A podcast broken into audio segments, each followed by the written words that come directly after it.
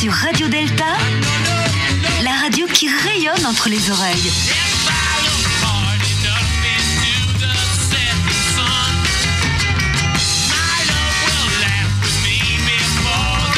Radio Delta.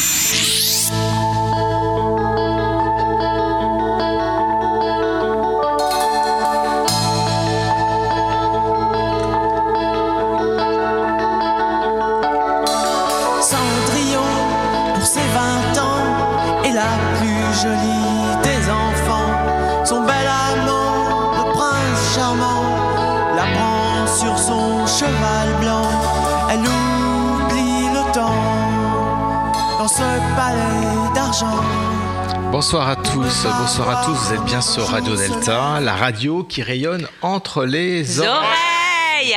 Et oui, vous écoutez 1, 2, 3 Soleil, nous sommes le vendredi 28 juin, il est 20h et fidèle au poste, nous sommes en direct de nos studios, toujours éphémères et toujours parisiens, comme tous les derniers vendredis de chaque mois. Ce soir, nous allons parler des fables, des contes, des légendes, des mythes de notre enfance, des fables et des contes qui nous parlent encore aujourd'hui alors que notre enfance est déjà bien loin et qui nous parlent si nous savons écouter avec le cœur. Avant de débuter cette émission, quelques annonces, toujours les mêmes. D'abord, toutes les personnes ici présentes autour de la table parlent en leur nom propre. L'appartenance maçonnique n'est pas requise pour être ni chroniqueur, ni chroniqueuse, ni invité à Radio Delta. Et bien sûr, cette émission se veut accessible à tous, francs-maçons ou non. Alors, vous pouvez poser des questions pendant les, deux heures de cette émission, donner votre avis à nos, invités en direct pendant l'émission, soit par Messenger, soit par Twitter avec le hashtag Radio Delta. Et Yann, qui, qui aura toujours un œil sur son smartphone. Yann, tu as un œil sur ton smartphone? Oui, tu as un œil sur ton smartphone. Nous transmettra vos avis et vos questions. Alors, pour aborder ce sujet, nous sommes nombreux autour de la table ce soir, nos chroniqueurs habituels, ou pas d'ailleurs. Présentation. Alors, Marie-Pascale Schuller. Bonsoir, Marie-Pascale. Bonsoir Philippe. Viviane, Viviane Bensoussan, toujours Bonsoir, présente, Philippe. qui a détaché ses cheveux. Jean-Laurent Turbet, qui n'est pas présent mais qui va arriver. Bonsoir euh, les copains. Ah, Je bien, suis dans les embouteillages, mais j'arrive. Jean-François Dorsa, qui n'a pas de micro mais qui va nous dire bonsoir quand même. Bonsoir. Et toujours fidèle aux manettes et haute potentiomètre Gilles à la technique. Bonsoir. Et bien sûr, Yann, notre anarchiste breton, sans qui cette émission serait trop sage et qui se fera le porte-parole des auditeurs curieux. Et bien sûr, Daniel, qu'on salue. Et qu'il Salut, n'y a pas de micro ce soir, Yann, il faut le dire. Et oui, micro, micro, Yann. challenge. Et Daniel, notre réalisateur, qui manie aussi bien la caméra que la cuisson du cake aux olives, et dont l'œil ne rate rien de nos moments euh, d'illumination, nos moments de fou rire, de confusion, de nos clins d'œil et de nos bouteilles de whisky qu'on cache. Enfin non, on les cache pas déjà.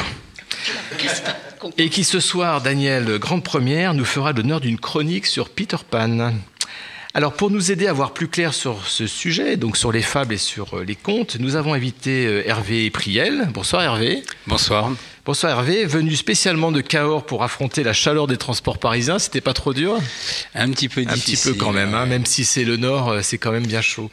Alors Hervé, vous êtes auteur de deux essais, le conte de Saint-Germain, alors le conte avec un M ce coup-ci, hein, on n'est pas dans les contes, on est le conte de Saint-Germain, euh, Rose-Croix Invisible, paru en 2012 euh, aux éditions Trajectoire, et Le chemin initiatique du Petit Prince, paru en 2014 aux éditions Oxus.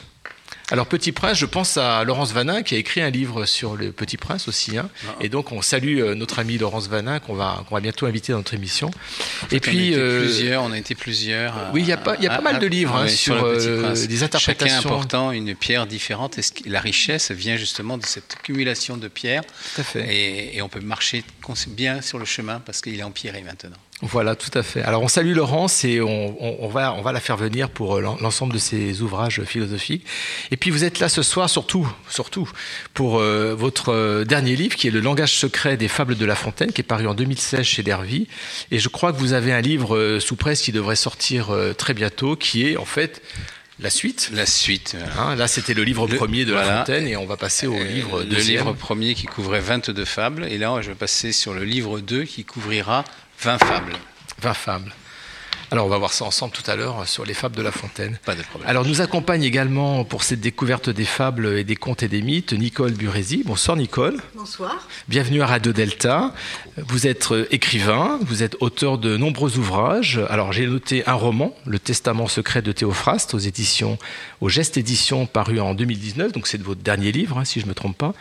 Mais également beaucoup d'ouvrages pour la jeunesse, beaucoup de contes pour jeunesse, ou contes pour jeunes un roman policier, même un roman policier, euh, des pièces de théâtre, des poèmes, des nouvelles. Et alors vous écrivez, euh, j'ai lu ça en, creusant un petit peu votre qui, qui vous étiez sur, euh, sur Internet, vous écrivez quelque chose qui, qui, je pense, nous parle, qui parle à tous ceux qui écrivent. Vous écrivez la chose suivante. Mes errances ont fait de la page blanche mon lieu le plus sûr et le plus intime. Si je n'écris pas, j'étouffe. Si j'écris, je prends l'air. Et je trouve que ça résonne bien aujourd'hui parce qu'il fait chaud, donc on a envie d'écrire pour prendre l'air. Voilà.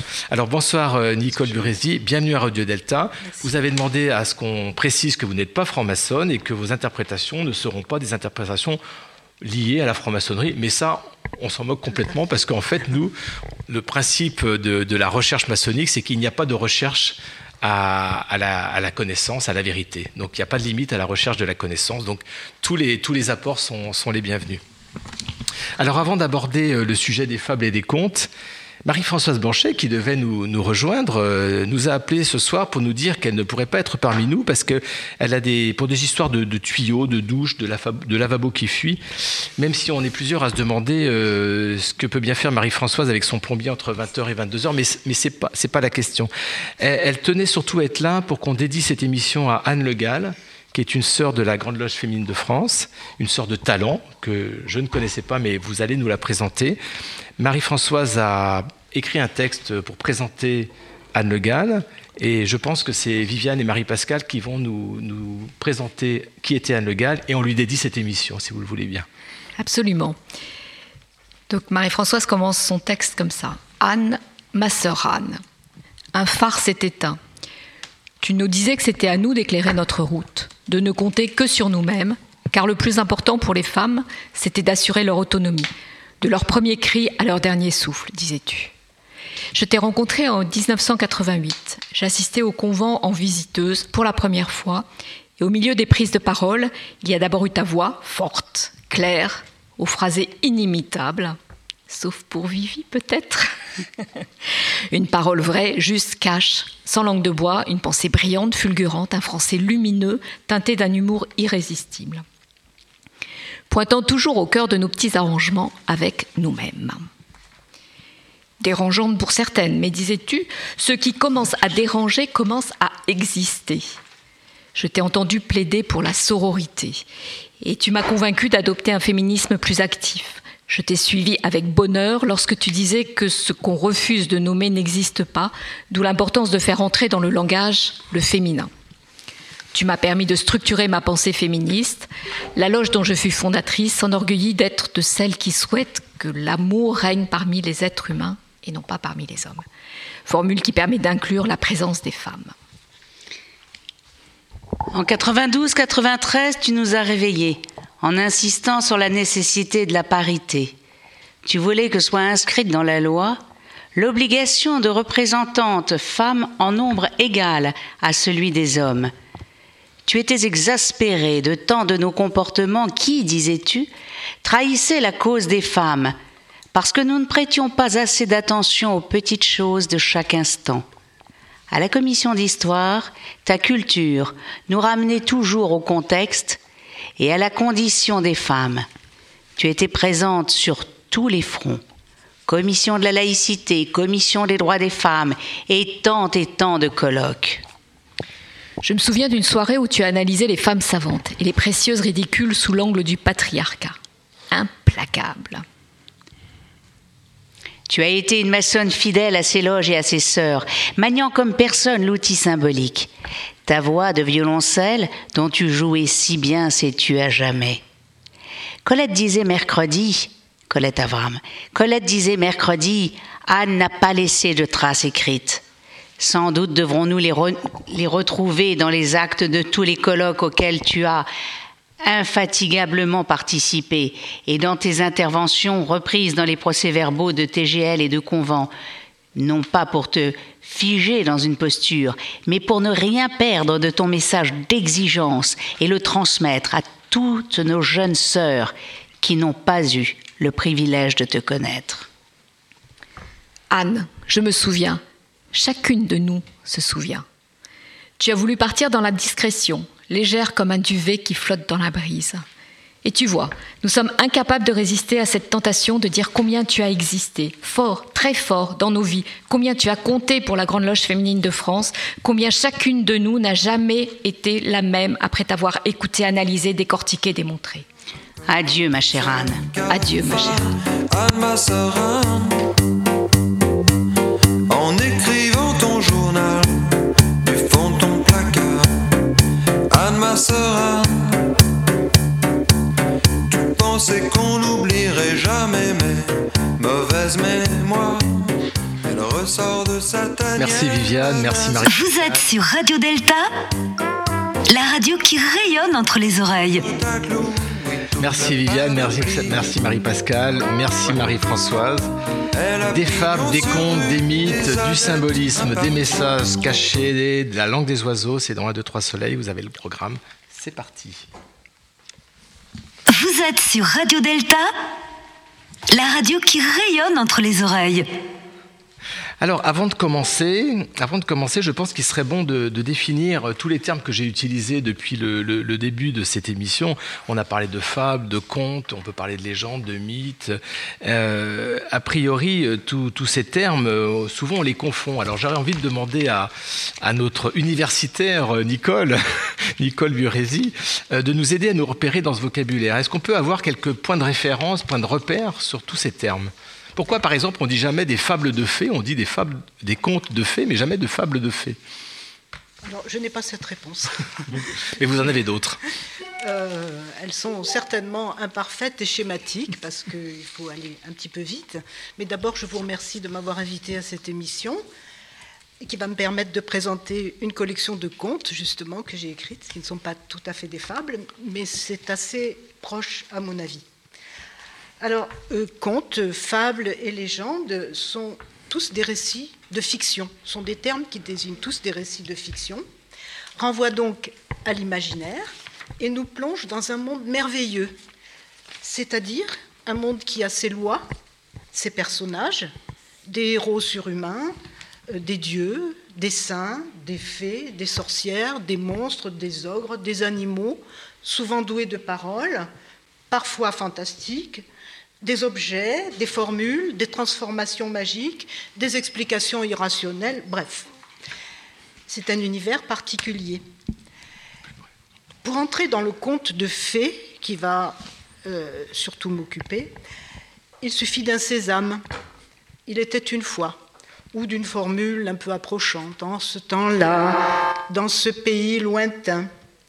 Et nous voilà transportés ailleurs, dans un autre espace-temps on n'est pas dans le monde d'aujourd'hui, dans le monde de, de, demain, on est dans un monde imaginaire, mais qui se rattache quand même à ce qu'on vit aujourd'hui. On va voir. on est en principe oui, dans l'intemporel. Plus, plus, près du micro, Nicole. Ouais. Dans l'intemporel, dans le magique, ou du moins dans ce qui, dans la vie réelle, serait invraisemblable. C'est pourquoi on peut le rapprocher du rêve.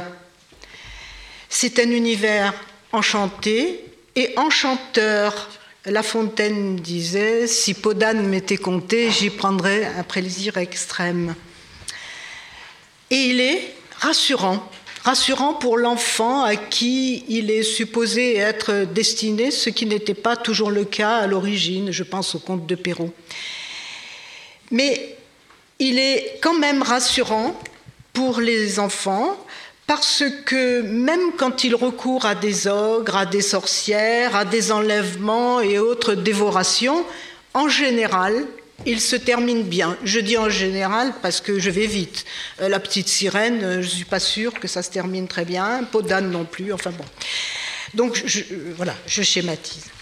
Univers enchanté il me semble que le conte aide l'enfant à grandir, et je ne suis pas seule à le dire. Évidemment, je le dis à la suite de Freud, et surtout à la suite de Bruno Bettelheim, dont la psychanalyse des contes de fées fait encore autorité. On, y, explique- on y reviendra dans la, la deuxième partie de l'émission, si vous le voulez bien. On parlera justement de la fonction du conte. En gros, la question, c'est à quoi ça sert et pourquoi on continue à, à écrire, à raconter, à transmettre des contes. On reviendra vraiment précisément sur ces points-là. D'accord. Mais en fait, il correspond à des, étapes du développement de l'enfant et donc euh, il lui permet de, de passer euh, plus loin. Donc, malgré ces invraisemblances, le conte, comme la fable à laquelle il s'apparente, n'est pas du tout dénué de sens. Au contraire, le conte est peut-être moins clairement didactique que la fable, qui a une partie, euh, le corps de la fable et une partie morale en principe, ou moralité.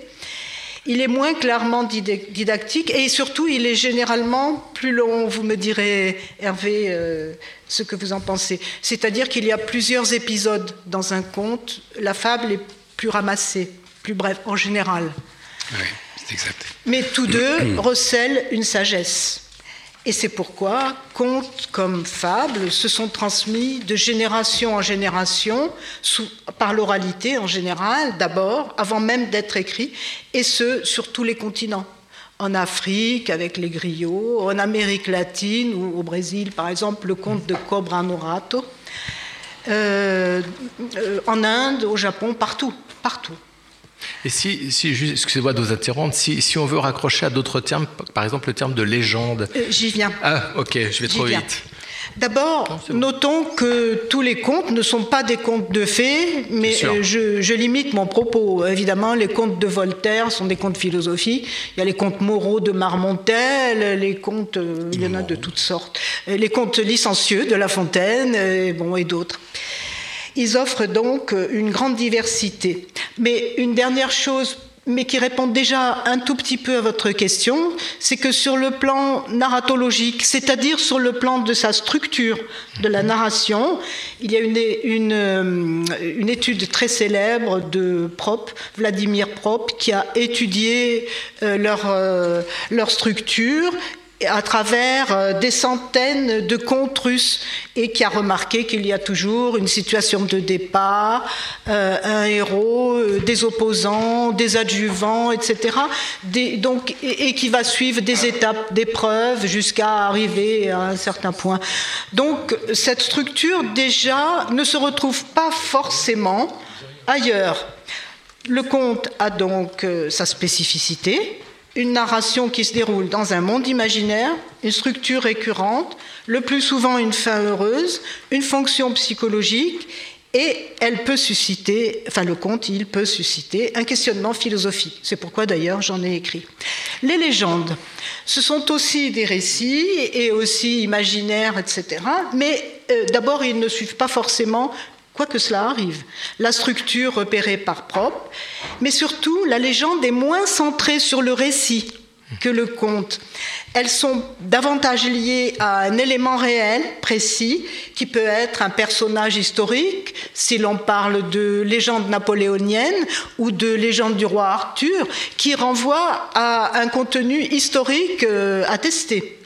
Même si la légende prend ses marques, euh, il prend sa, sa liberté par rapport à la vérité historique. Tout par à exemple fait. pour le roi Arthur. Elles- absolument. Elles sont liées au départ à un, un élément réel. Ça peut être des lieux aussi, les contes et légendes de Corse ou d'ailleurs. Ça peut hum, le- la fondation légendaire de Rome, donc une fonction collective qui vise à magnifier un lieu, à fédérer aussi une collectivité. Et donc c'est ça euh, qui la distingue à mon, à mon sens du conte, c'est-à-dire qu'elle est plus précise, plus historique, elle n'est pas tout à fait an-historique, c'est-à-dire en dehors de l'histoire. Et alors si on maintenant on parle le, le mot de mythe, Alors, le mythe est aussi un récit Ouais. euh, qui a une élaboration collective et qui s'est véhiculé d'abord par les AED, mais et lui aussi fédère un groupe, mais sa particularité, c'est Mircea Eliade, l'historien des religions, qui l'a remarqué, c'est d'être un récit sacré vous, avez, vous remarquez tous qu'on a rendu un culte à des divinités euh, grecques qui se retrouvent dans l'Iliade et l'Odyssée, mais jamais à Blanche-Neige ou à Barbe Bleue. Ça va venir peut-être, on sait pas. Euh, en revanche, Ulysse, Calypso, Hector, etc., euh, soit sont eux-mêmes des demi-dieux, soit euh, agissent par Dieu interposé. Dans l'Iliade et l'Odyssée, ce sont les dieux qui s'affrontent. Je ne parle même pas de la théogonie d'Hésiode qui raconte la naissance des dieux, du monde, etc. Donc le mythe est une explication du monde, une cosmogonie souvent, ou euh, donne l'explication d'un phénomène qu'on ne sait pas expliquer. Par exemple, le mal, euh, avec la, la, le mythe de Pandore, la boîte de Pandore que cet étourdi d'Épiméthée a ouvert en, en, en, en libérant tous, tous, les maux, euh, les maladies, les guerres, les famines, les épidémies. Alors il y, a, il y a un mythe, excusez-moi de vous interrompre, il y a un mythe puisque, euh, qui, qui, parle aux francs-maçons, qui est le mythe d'Hiram, le constructeur du temple de Salomon, qui est assassiné par les mauvais compagnons, qu'on retrouve aussi dans les légendes des compagnons, hein, avec l'idée de la transgression, l'idée de faire mieux que le maître, euh, l'idée du peut-être aussi du, du, maître qui se sacrifie pour laisser euh, ses apprentis ou ses compagnons finalement aller plus loin que lui-même. Enfin, ça aussi, ça fait partie des mythes qui sont euh, rattachés à, l'Ancien Testament, puisqu'on est dans la construction du temple de Salomon, mais qui ne sont pas dans la Bible, en fait. C'est des, mythes qui sont construits, en fait, après. Euh. Donc on est, on est aussi dans, ces, dans cette histoire légendaire. Oui. Alors, vous savez euh, que. Alors, je, je suis très contente de l'apprendre, puisque ce je ne suis pas familière. Ben, je suis ravie de vous l'apprendre. eh bien, nous sommes ravis mutuellement. voilà. Alors, en revanche, ce que l'on sait souvent, c'est que Platon Ouais. différencie le mythe, le mythos, le mythos, du logos. Le logos étant la parole rationnelle, logique, et le mythos, c'est du côté de la poésie. Donc il s'en méfie, comme il se méfie des poètes qu'il euh, sort de la cité. Euh, cependant, quand il ne sait pas expliquer quelque chose, il y a recours par exemple dans le mythe de la caverne ou le mythe des âmes, etc. Donc lui-même, quand il ne sait pas expliquer logiquement, il, euh, il se sert des mythes. Et puis, euh, je voudrais juste ajouter que, en dehors des Aèdes, les mythes, surtout grecs, se sont véhiculés surtout par le théâtre. Et c'est ce qui m'a paru intéressant parce que j'ai une de mes pièces euh, à laquelle je tiens particulièrement qui s'appelle À l'aube, j'ai rencontré mon voisin Oreste. Ah. Voilà. Bon, le mien s'appelle Patrick, mais bon, euh, ils ont peut-être le même destin, je ne sais pas, je ne connais, je connais pas ce reste. Ah ben vous le découvrirez si eh ben, je lirai, je lirai la pièce oui, de théâtre. Voilà, elle a été représentée euh, à Paris et à Montpellier. Et donc au théâtre, euh, on, on jouait les mythes au cours des grandes Dionysies, c'est-à-dire euh, les fêtes en l'honneur de Dionysos, en présence de la statue du dieu Dionysos et en présence du grand prêtre de Dionysos. Et il avait une fonction civique puisqu'on avait l'obligation d'aller au théâtre et que c'était un grand honneur de le subventionner. Et chez les Grecs, on parle de catharsis, c'est-à-dire qu'on parle aussi d'expression et de, d'expression de ce mythe pour chacun, en fait. Chacun peut exprimer ce mythe à travers soi en voyant la pièce et en l'exprimant. Justement, c'est un peu l'idée du bouc émissaire. Voilà, on va représenter. Et c'est mieux que ça soit sur scène avec une statue et des acteurs que dans la rue avec une épée et puis euh, autre chose. Pour purifier la cité, tout à fait. Alors, euh, le contenu symbolique ou mythique peut se retrouver dans des contes ou dans des fables, dans des légendes. Voilà. Moi, j'analyserai, j'essaierai d'analyser un petit peu. Alors, on, revient, on reviendra tout, à l'heure sur vraiment la, la, notion de, de, conte. Et vous nous, je crois que vous allez même nous, nous lire quelques extraits ou nous dire quelques oui, extraits volontiers. de contes que vous avez que vous avez écrits pour illustrer en fait ce propos sur les sur le statut du conte et sur la, la volonté de transmettre en, finalement les grandes énergies, les grandes dynamiques de la vie individuelle et collective et comment ça peut s'exprimer à travers le conte. Alors, je vais donner la parole à, Hervé, puisqu'on va, on va, commencer par, euh, va commencer par le conte. Pardon, par les, par les fables, hein, puisque Hervé a écrit euh, les, sur les fables de La Fontaine. Et, je vais commencer, Hervé, par, euh, par vous lire une fable, et je ne pense pas que vous devez la connaître. La connaissance sacrée est un trésor précieux qui ne peut s'acquérir sans un travail sérieux. Le laboureur le sait et laisse à ses enfants le soin de découvrir ce très bel enseignement. Chaque pot a son couvercle, chaque clé a sa serrure. Derrière les artifices et bien loin des parures se cache un sens secret qu'il convient de lever sous le voile trop épais que l'auteur a jeté.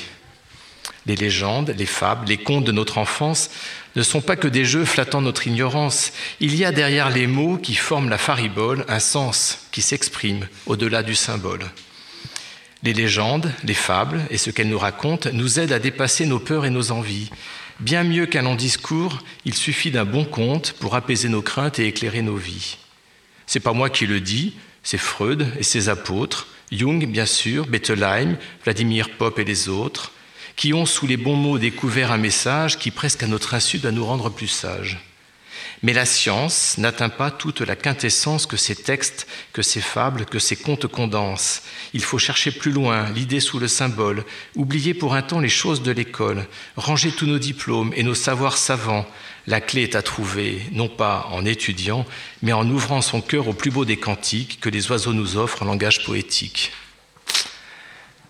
C'est ce que nous allons voir avec Hervé Priel, qui tire tout le suc, mieux encore tout le miel. Caché au plus profond des fables de La Fontaine, il nous fait voyager dans une contrée lointaine où, comme chante Baudelaire, des forêts de symboles laissent parfois sortir de confuses paroles. Vous la connaissiez pas celle-là, je crois. Pas du tout, elle est, elle est magnifique. Merci. J'aurais voulu, en cette fin d'année, vous dire une, à titre d'exemple et tout à fait exceptionnellement, vous dire une très courte fable de Fatonlaine, que vous, une, fable de Latonfaine, que vous, de Falontaine, de, de mon auteur favori, que vous connaissez d'ailleurs parfaitement, le coche et ma louche. Le, et ma douche, pardon. Le moche et sa couche. La, la couche et le mioche. Euh, je, vais vous en dire une autre. Je les connais toutes. toujours de taf, toujours de, du même auteur. D'ailleurs, toujours bien d'actualité, le pot de fer et le pot à l'air. En l'air. Allez, au lait. Le, la laitière, le pot en, euh, la, la, laitière le pot au lait. Enfin, un titre parfaitement. On a raison de dire, voyez-vous, que la tête est la plus dure à passer. Un chemin montant, sablosé, maloseux, et de tous les sabloseux, malosé, malosé, mal, sablonneux, malaisé, un pauvre bûcheron tout couvert de marée prétendait arriver sans encombre à la fille. Ayant mis ce jour-là, pour être plus agile, cotillon simple et sous les pieds plats. Et policier là, et l'oublié, le souplier plat. La lolotière, euh, la, notre, notre taulière ainsi troussée, prétendait trouver un mari jeune, bien fait et beau, comptait déjà dans sa pensée tout le prix de son pot, de son lait. La chose allait à bien par ses seins diligents. Un trésor est caché dedans. Il vint des parties d'importance. Un riche laboureur, sentant sa fin prochaine, fit venir cet enfant, lui parla sans témoin. La belle le trouva trop chétif, de moitié. Vous voyez un peu la belle espèce. Un roitelet. Pour vous est un pesant fardeau. Tout vous est au kilo, tout vous est à kilon, tout, tout, me fend le zéblir, tout me semble plaisir, fire, sire, sire, sire, répond l'agneau. Le vieil agneau, que votre majesté ne se mette pas en colère, vous n'auriez pas tant à souffrir, je plie et ne romps pas. Les ans sont la cause, on a souvent besoin d'un plus petit que soi. Assurément, il radotait, pas encore de bâtir, mais planter. À cet âge, dire trois jouvenceaux, enfants du voisinage, tout cela ne convient qu'à nous. Et là-dessus, les fils vous retournent le, le champ, de ça, de là, partout, ne laissant nulle place où la main ne passe et repasse. Que voulez-vous qu'elle fît contre trois Après qu'abondamment tous trois en eurent pris, rapportons-nous, dit-elle, à Ramina Groby. C'était un chat dévot comme un dévot termite, un saint homme de chat, et les voici tous trois avivés devant sa majesté fourré. Le moine disait son bréviaire.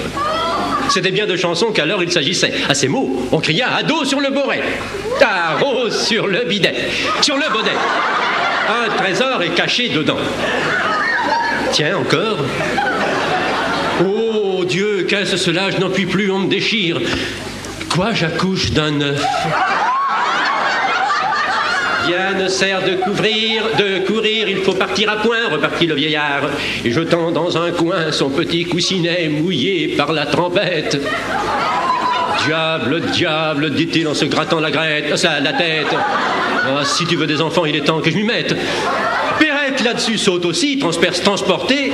Le lait tombe, à vieux, d'ovage, fauchon, boucher, fauchon. Là, j'ai dû me tromper. Je le dirai mieux la prochaine fois, certainement. La dame de ses biens s'enfuit d'un air marrant, d'un air marron, Marie, honteux comme Paul Reynaud qu'une foule aurait fui. Qu'est-ce que ça veut dire ça? On vint tout compter à son mari en grand danger d'être battu. Oh, n'y touchez pas. Il est brisu. Brisé. Oui, mais ça ne rime plus aussi. Le récit en face en fut fait, on l'appela le pot cassé. Moralité, à vaincre sans péril, on triomphe sans gloire. La raison du plus fort est toujours la meilleure. Tout homme a dans son cœur un cochon qui sommeille. Et s'il n'en reste qu'un, je serai celui-là.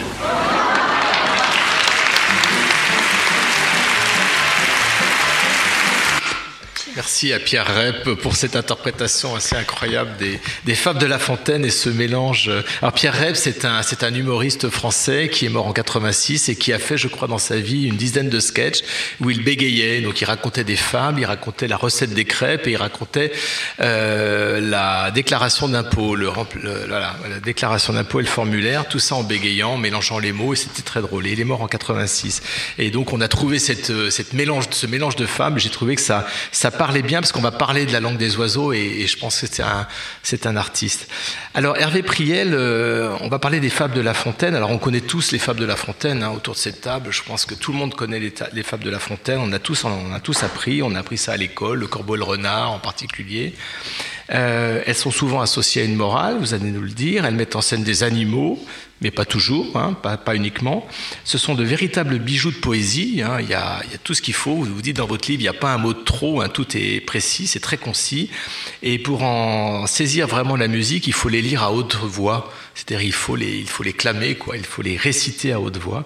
Alors, on a souvent présenté La Fontaine comme un homme de cour, un, courtisan qui a tout piqué à Ésope et aux autres philosophes antiques.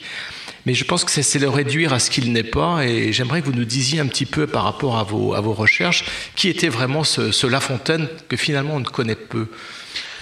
Alors La Fontaine, c'est un personnage tout à fait étonnant. Issu d'une petite noblesse de Château-Thierry, son père a un petit titre de noblesse et il voyait que son fils euh, gambadait à travers les, campagnes et euh, profitait bien des, jeunes euh, demoiselles. Il, euh, il se désespère, lui achète des droits pour de, devenir, pour gérer des, des terrains, dirais, eau et forêt. Mais ça ne suffit pas. Alors il se dit, bon, on va passer à l'étape supérieure, je vais le marier. Il lui choisit une épouse. Euh, la Fontaine a 24 ans à peu près à ce moment-là, et la jeune fille a 14 ans et demi. Il n'en a pas grand-chose à faire, donc pour satisfaire la volonté suprême du père, euh, il lui fait un enfant et il part à Paris en disant j'ai fait mon travail. Et à Paris, il va Oui, mener... à cette époque, on pouvait faire ça. Maintenant, je crois que c'est interdit par la loi. D'aller à Paris Non, regardez, j'y suis. hein. non, non, c'est autorisé. hein. La SNCF m'ont laissé circuler. hein. C'est sûr, c'est sûr. Et je crois d'ailleurs qu'il va très peu revoir sa femme. Enfin, il... Euh, pratiquement Hein, jamais. pas. hein. Il s'en moque un Il, peu. va- il s'en moque. Et il la laisse à d'autres euh, gentilshommes. euh. Et il va fréquenter des cercles on va dire poétique, mais philosophique, poétique, initiatique, euh, on met tout ce que l'on veut derrière tout ça. Alors le nom est connu pratiquement par tout le monde parce qu'il y a autant de cercles qu'il y a de petites villes en France. Ce sont les, les, les tables rondes, hein, chevalier de la table ronde, etc. Ça s'appelle toujours table ronde, c'est symbolique. Et, et, La Fontaine, il va signifier une autre dimension. Alors, sa particularité, c'est d'être un poète, d'un grand poète. Et il va être repéré par certaines personnes de Port-Royal, qui sont des jansénistes. Les jansénistes sont installés dans la vallée de Chevreuse, chez un couvent tenu par des femmes, dont la sœur, dont l'abbesse est la sœur de Blaise Pascal, hein Madame Arnaud, si ma mémoire est bonne, je ne suis pas tout à fait sûr. J'ai une confirmation sur ma droite, euh, voilà. c'est bien Madame Arnaud. Enfin, je crois. je crois. Et, ou Arnaud, enfin. Arnaud plutôt. Et euh, il, euh, au contact de gens comme Blaise Pascal, au contact de gens comme Racine, Corneille, Diderot, euh, Boileau, euh, donc de tous ces gens-là, il va effectivement évoluer. Il va être repéré par les gens de Port-Royal qui vont lui dire, voilà, toi tu as besoin d'argent. Nous, on a besoin d'un poète qui va mettre en vers des choses que l'on ne peut pas dire à tout le monde à cause du pouvoir royal et du pouvoir de l'Église. Alors soyons clairs, il s'agit de l'Église catholique, appelons les choses par leur nom. Donc c'est pour échapper à, la, à, une forme de censure, en fait, complètement soit, euh, religieuse Alors, ou politique. Et, et, et, et Louis XIV de l'autre côté. Alors dans l'Église, il y a deux grands pouvoirs en France. Hein. Il y a les jésuites qui, qui ont les écoles, etc. C'est eux qui enseignent. Ils ont le rôle de renard. Quand je dans parle le, de renard, corbeau, on va le voir tout voilà, à l'heure. Oui, hein, ils ont le rôle de renard. Et, et dans le livre 2, c'est toujours pareil. Et, et les jansénistes, c'est un petit peu différent. Ils sont beaucoup plus dans la transcendance, la verticalité, ce qui est le propre de l'être humain, d'essayer de tendre vers la lumière en accès direct, sans passer par des protocoles trompeurs, comme par exemple les indulgences. Hein euh, donc, ils vont soumettre La Fontaine à différents tests. Et entre autres, j'ai ici, et je l'ai repéré tout à l'heure quand euh, Nicole a, pris la parole, j'ai retrouvé un texte ici dans le bouquin, page, page, page, page, euh, sans lunettes, j'y arrive pas, page 227.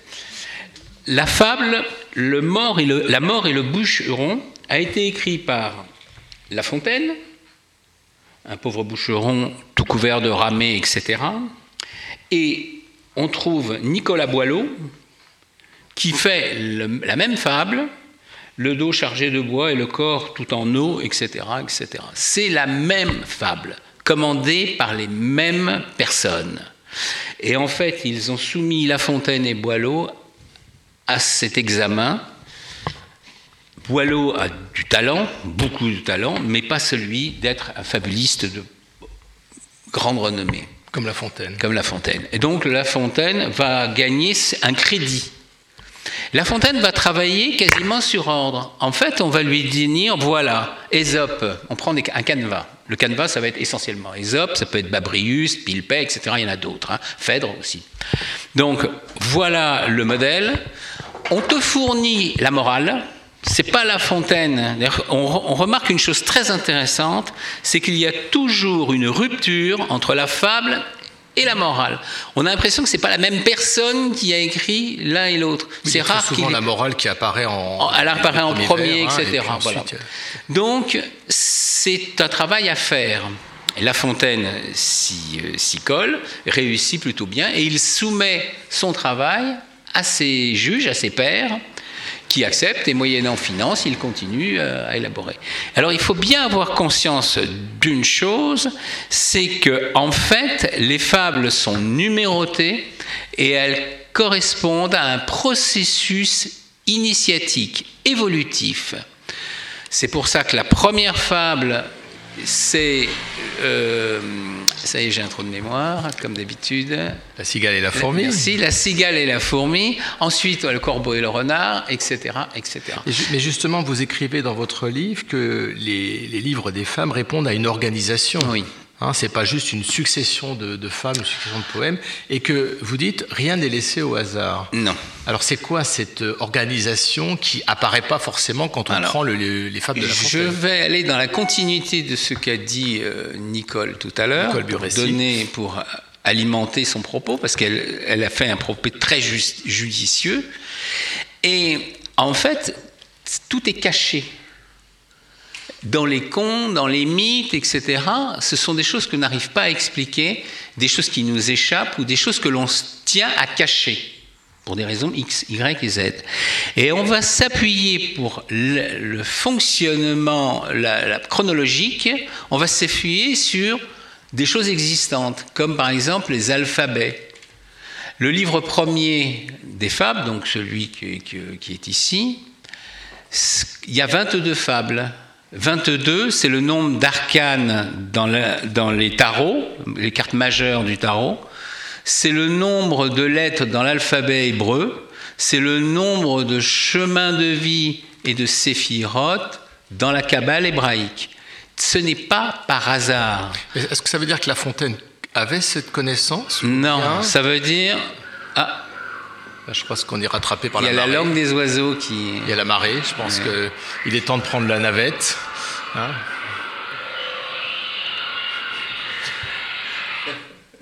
Merci Gilles. C'était, euh, je pense qu'il a envie de vacances. Je pense Il, il- il- il pensait euh, Oui, certainement ma question à la c'était Bretagne. là. quand on parle, on le voit très bien dans la- l'introduction de les premiers chapitres de votre livre, vous faites référence au tarot, euh, à l'alphabet hébraïque et puis euh, et puis au séphirotes. Est-ce que euh, La Fontaine avait cette connaissance et il s'en est inspiré, ou bien finalement c'est une espèce de méta-connaissance qui chapeaute le tout et qui s'exprime à travers les fables? Connaissance. Ça, ça fait ça fait Ça classe. fait, hein. ça fait pas bêta, hein, ça fait sérieux quand même. Eh bien, c'est exactement ça. Cette connaissance, elle arrive, et là je vais faire juste un tout petit point euh, supplémentaire par rapport aux propos de Nicole.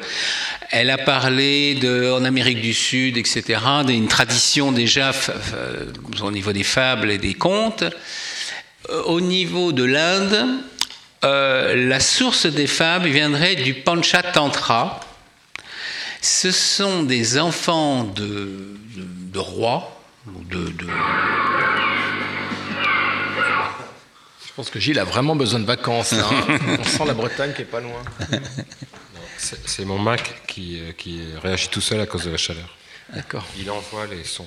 Bon, reprenons. Nous étions en Inde et non pas en Bretagne. Et donc, oiseaux d'Hitchcock. il, se- il est désespéré parce que ses enfants préfèrent aller faire courtiser les jeunes filles euh, plutôt que d'étudier.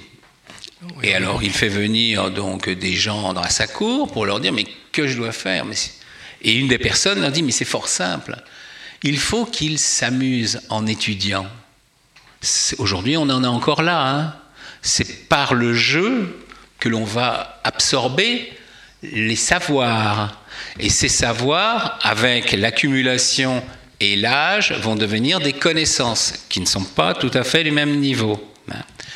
Donc, ils vont faire des, fables, les Panchatantra. euh, J'ai acheté le bouquin, euh, et donc je m'en sers comme support. Et ce qui est paradoxal, c'est qu'en fait, on retrouve le même chemin, la même marche que dans les fables de La Fontaine. C'est toujours à peu près les mêmes situations par rapport à la fable 1, 2, 3, etc. etc. Voilà. Et alors, justement, quand vous parlez de jeu, je pense à jeu, jeu de mots, et on va, on va arriver à la, la langue des oiseaux, puisque votre livre est, truffé justement de ce que moi je peux appeler euh, jeu de mots, mais qui sont en fait la langue des oiseaux. Et, ça, c'est pareil. Quand on, lit votre livre, la première question qu'on se pose, c'est est-ce que La Fontaine a conscience de ce qu'il écrit, ou bien est-ce que c'est une interprétation qui arrive a posteriori, ou bien ça n'a pas d'importance de se poser la question Ça, c'est aussi notre S'il faut se poser, toutes les questions doivent être posées. On ne peut pas dire euh, La Fontaine n'est pas un imbécile, il a, il a vite appris. On lui a enseigné les bases et il a été capable de les mettre en forme.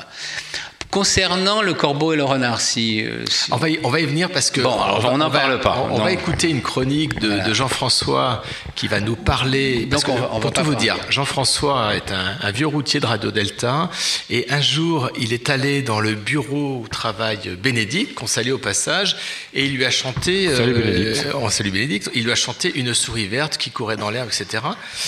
Euh, Pourquoi? Bon, chacun a ses techniques de drague, hein, mais euh, et, et- et en fait, après, il a raconté une version alchimique de de la de cette chanson Une souris verte. Donc, je lui ai demandé de nous parler de la langue des oiseaux et en particulier d'une souris verte qui courait dans l'herbe.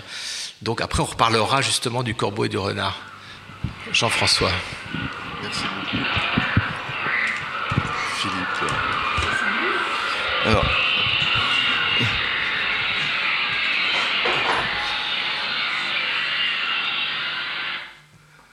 Merci Philippe. Alors, déjà, Bénédicte pourrait être ma petite fille, donc restons raisonnable. alors, je vais juste vous parler, alors, tout à fait modestement, puisque vous parlez tous de fables, de contes, euh, mythes et autres, légendes. Moi, j'ai juste une comptine. Donc, tout d'abord, je me permets de m'adresser à, à nos deux invités, Nicole et Hervé, surtout vous, à Hervé, qui êtes devenu homme de plume de par votre connaissance de la langue des oiseaux. Pourquoi cette différence d'orthographe entre un conte et une comptine? Dans la langue française, il n'existe pas de féminin au mot conte. Nous devons écrire comptine, C-O-M-P-T-I-N-E. Mes très chers sœurs, au vu de vos regards, je peux vous assurer que ce mot comptine a bien été adopté avant la, création de la Grande Loge de France. Au début des années 40, M. Arnold van Gennep, folkloriste de son état, s'interrogeait sur l'avenir de certaines comptines et formulettes qu'il qualifiait d'artificielles et se posait la question si celles-ci seraient toujours vivantes 100 ans plus tard. Aujourd'hui, 100 années ne sont pas encore écoulées depuis le travail de M. Arnold van Gennep, mais pour nombre de grincheux, il est certain que la plupart des textes qualifiés d'artificiels soient à ce jour tombés dans l'oubli. Ce qui doit amener à sourire, sourire, nos vénérables maîtres que sont Villon, Cyrano, Rabelais, Clément Marot, Grasset d'Orsay, Jean Bonnet, dit Gibet, et sûrement, sûrement rassemblés devant l'âtre d'une cheminée. Comme le précise si joliment Gibet, ce lieu du feu où se décortiquent les mots comme confusion, qui, comme la honte, porte le rouge aux joues pour mieux signifier que la chose se fait avec fusion. Telle une pierre bien cuite qui est dite ponce, ou si bien poncée qu'elle en est polie. Pour chacun d'entre nous, pourtant chacun d'entre nous chantonne ou a fait chantonner à ses enfants ou petits-enfants cette comptine, une souris verte qui courait dans l'herbe, je l'attrape par la queue, je la montre à ces messieurs, ces messieurs me disent, trempez-la dans l'huile, trempez-la dans l'eau, ce sera un escargot tout chaud du numéro zéro. En fait, ces quelques mots anodins sont un message alchimique et initiatique que je vous propose de décrypter ensemble. Mais avant d'aller plus loin, admettons trois choses. La première, la couleur verte est la couleur de la connaissance cachée. Lorsque nous sommes initiés, nous cherchons l'envers puisque nous avons trouvé l'endroit, donc l'idée sous le symbole, et au fur et à mesure de notre démarche, lorsque nous en approchons, nous sourions, donc je souris vert, donc la souris verte. Dans le gaulois ancien, Gal signifiait pierre. Et lorsqu'il est dit par la queue, il faut penser les maîtres queues, ces cuisiniers munis de longues broches, ou chez les charpentiers, c'était ce que nous avions, nous, comme pierre à aiguiser. Cette souris, ce voyageur qui pérégrine à travers champs, va essayer de se transformer. Personnellement, j'ai effectué ce de Vézelay à Compostelle, Compostelle Fistera, Fistera Moussia, Moussia Compostelle, 2100 km, 60 jours de pur bonheur, mais rempli d'humilité. Ma souris verte qui part de Gaulle, c'est-à-dire de Galles, de la pierre brute, je l'attrape par la queue, c'est la pierre à huile des cuisiniers ou des charpentiers qui sert à aiguiser les outils, mais qui a la particularité d'être ointe à l'huile d'olive. Cette huile qui ne désagrège pas la matière. Je la montre à ces messieurs. Ce n'est pas s'adresser à ces messieurs tels que nous l'entendons, mais à messieurs, ces cieux, les siens personnels. Et ceux-ci lui répondent Nous ne pouvons pas faire grand-chose, car c'est à toi de t'en transformer. Donc pérégrine et marche. Pour l'avoir subi au fur et à mesure de mon périple, apparaît un phénomène inattendu, une transmutation. Le marchand devient horriblement huileux et puant. Au fil des étapes, le changement s'estompe, le compagnon ressent une libération, son esprit s'éclaire. De brillant, il devient éclairant. Toutefois, cette inversion de la matière qui d'opaque se fait limpide cache une, une autre beaucoup plus profonde, comme une réflexion qui se mettrait en cabinet. Mais tout a déjà été dit, puisque réfléchir, c'est donner une autre direction à son propre regard, et il s'agit là d'un sacré retournement, comme celui de la conscience. Puis, chemin faisant, le pèlerin arrive à Lavacola, quelques kilomètres de Compostelle, où il va se tremper dans l'eau pour se nettoyer, se purifier. Reprenant la route, il se dirige vers Compostelle, le Compostela, le compost de l'étoile, où il va symboliquement mourir et entrer en terre. Mais à l'entrée de la cathédrale veillent deux chefs-d'œuvre aussi importants que Saint-Jacques, mais que peu de voyageurs voient. Il s'agit d'Hercule et du maître d'œuvre ayant terminé l'ouvrage, Maître Mathéo. Du haut, ces statues interpellent l'initié en lui disant Que fais-tu? Ne reste pas là, va au-delà. Ici, il n'y a que de l'or, de l'argent des marchands du temple. Ceux qui restent ici sont du monde profane. Va plus loin, toi qui as laissé tes métaux tout le long du chemin, et qui vient de mourir symboliquement. Le pèlerin doit savoir écouter avec le creux de son oreille ce lieu précieux d'où vient la puce et où va le petit doigt. C'est par la partie interne de cet organe de la perception et des sons que se manifestent l'équilibre et l'orientation. C'est cette même perception qui le situe et lui permet de prendre la mesure de l'espace qui l'entoure. C'est l'oreille interne qui évite à l'homme de trébucher, de tomber, sans oublier que le trébuchet, petite balance pour les pesées délicates, permet de sous-peser nos poids les plus subtils, comme nos scrupules et nos grains, qu'ils soient de sagesse ou de folie. Alors le compagnon reprend sa route vers l'ouest jusqu'à Fistera, jusqu'au bout de la terre pour brûler ses oripeaux, son horrible peau, puis repart en direction de l'est jusqu'à Moussia pour arriver à l'oratoire, la barque de la pierre située face à la mer.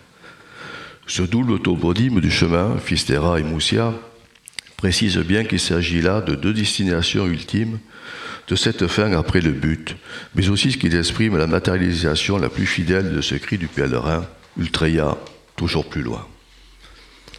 Tous ces propos éclairent le voyage de notre animal verdâtre. Cette souris verte partie de la Gaule, devenue une pierre pointe, arrive en Galice, c'est-à-dire cette pierre lisse, puis, sous la galaxie, la pierre des cieux, l'étoile du Nord, axe du monde, elle se transforme en escargot tout chaud. Escargot, l'escarré, chaud et brûlant, égote, masculin de pierre, c'est-à-dire une pierre chaude, une étoile flamboyante. Dans l'oratoire, le laboratoire, où se trouve la barque de pierre, cette pierre en gale, et en numéro zéro. Elle a retrouvé son centre et repart en souriant vers Compostelle, flamboyante comme son étoile, indispensable guide. Elle est passée de l'équerre au compas, ou pour le dire dans un langage approprié, elle a quéré compas, elle a cherché avec ses pas. Voici comment le message de notre petit souris verte a traversé les siècles passés et continuera avec son ami le petit cochon pendu au plafond d'enchanter les générations futures. Mais il ne faut pas oublier qu'un homme qui avait pour disciple un bien-aimé, parti de Galilée, est passé par le monde des oliviers, etc., etc., ce qui permit de louer un Dieu et d'en tirer un loyer en gardant la lumière sous le boisseau, afin que les moutons soient bien gardés. Mais ceci est une autre. Vous êtes sur Radio Delta, la radio qui rayonne entre les oreilles. Merci, merci Jean-François, merci Jean- Jean-François. vous reviendrez en septembre pour nous parler du petit cochon pendu au plafond, parce que je crois que là, euh, on a besoin de ça. Euh, donc vous parlez, de souris verte, souris verte, de messieurs aussi, messieurs, hein, le ciel, les cieux, euh, d'oripeau, horrible peau.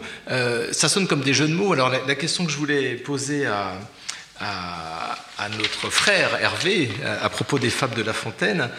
Et D'ailleurs, on va peut-être trou- trou- trouver l'exemple du corbeau et le renard, parce que c'est celui que j'ai trouvé le plus, le plus flagrant dans votre livre à propos du corbeau, hein, le corbeau. Et et c'est quoi, c'est, c'est quoi cette langue des oiseaux qui permet d'interpréter ces, ces Alors, fables de La Fontaine le, le corbeau et le renard est un conte alchimique. Donc, vous savez que dans l'alchimie, il y a trois grandes œuvres l'œuvre au noir, l'œuvre au blanc et l'œuvre au rouge. Il y a des œuvres intermédiaires dont je ne vous parle pas. Alors, le corbeau, il faut toujours utiliser l'effet miroir pour comprendre euh, les enseignements qui soient pas forcément que maçonniques hein, d'ailleurs. La souris verte, le voyage à Compostelle, c'est la même chose. Euh, le corbeau, c'est le beau corps noir, la couleur du corbeau. Et là, c'est l'œuvre au noir. Alors, qu'est-ce qui se passe? Un corbeau est installé au sommet d'un arbre. Il a envie d'atteindre la lumière. Vient à passer un renard. On parlera du renard tout à l'heure. Et il lui dit, voilà, comment dois-je faire? Il lui dit, bon, il faut que tu te calcines.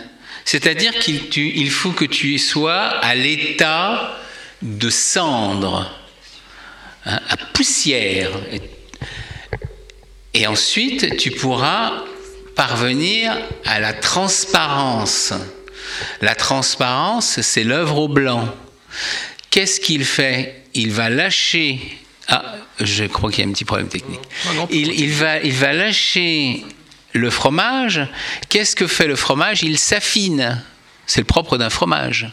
Et donc il va s'étirer. Et en s'étirant, la lumière va passer au travers. Et voilà l'œuvre au blanc. Alors on va me dire, mais maintenant l'œuvre au rouge. Eh bien c'est le phénix. Un phénix n'a jamais existé. Vous êtes le phénix des autres. Les hôtes de ces bois, voilà. C'est un animal légendaire, mais on sait bien, on ça a été dit par Nicole tout à l'heure, et ben justement, hein, que on a affaire à des animaux ou des, des demi-dieux, etc., qui n'ont aucune existence. Le phénix, c'est un animal de couleur pourpre, on va dire, qui renaît de ses cendres. Alors on est exactement dans la lignée du corbeau, qui, est, qui renaît de ses cendres. Et donc, il va arriver à la sublimation de son être, il va comprendre qui il est, ce qu'il est et pourquoi il est là. Alors maintenant, la question piège, c'est le renard. Alors le renard est un nom propre, c'est pas un nom commun. L'animal qui vient croquer les poules la nuit, c'est pas un renard. C'est le goupil? C'est un goupil. C'est le vrai nom.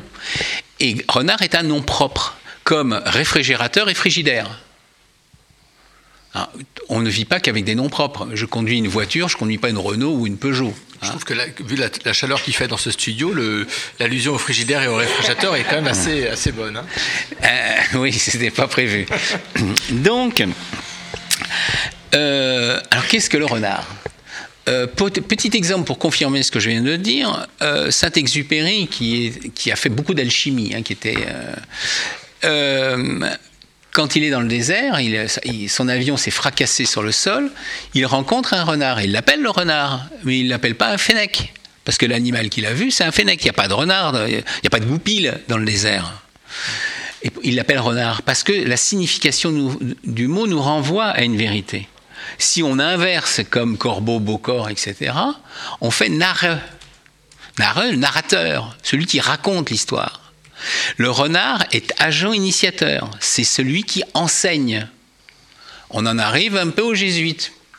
Voilà, euh, j'y vais un peu fort hein, quand même. hein.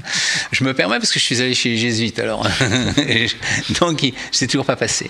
Patrick n'étant pas là, on peut. On peut. Patrick Vidal. C'est c'est pas la, la queue de la souris verte, hein. c'est un peu tiré par la queue là. Marie-Pascal Schubert, tiré par la queue de la souris verte. C'est pas tiré par la queue. c'est la queue du petit cochon au plafond qu'on tire. hein. Si, si je dis que l'animal s'appelle goupil, c'est que prenons un dictionnaire et on verra que goupil, c'est le véritable nom de cet animal-là. Et le nom renard est arrivé vers le XIIe siècle avec le roman de renard. Vous avez peut-être entendu parler du roman de renard. Le loup était Isengrin. Isengrin. Voilà. Là, j'invente rien, là. Ça, c'est historique. Hein, on sait qu'il y avait le roman de renard. Et le roman de renard, il s'est il, il est apparu dans essentiellement deux pays. Bon, il y a peut-être euh, le Benelux rentré euh, aussi, mais également en France et en Allemagne. Renard. Ben voilà. Euh, il faut dire que les langues n'étaient pas installées comme aujourd'hui. hein, parce que, voilà. Donc, je ne suis pas sûr que ce soit tiré par les cheveux. Alors, pour en revenir à ce que Philippe disait tout à l'heure, qui était fort juste. Non, euh, pardon, je confonds. Jean-François. Jean-François. Moi aussi, je dis des choses justes, mais Jean-François, c'était encore plus juste.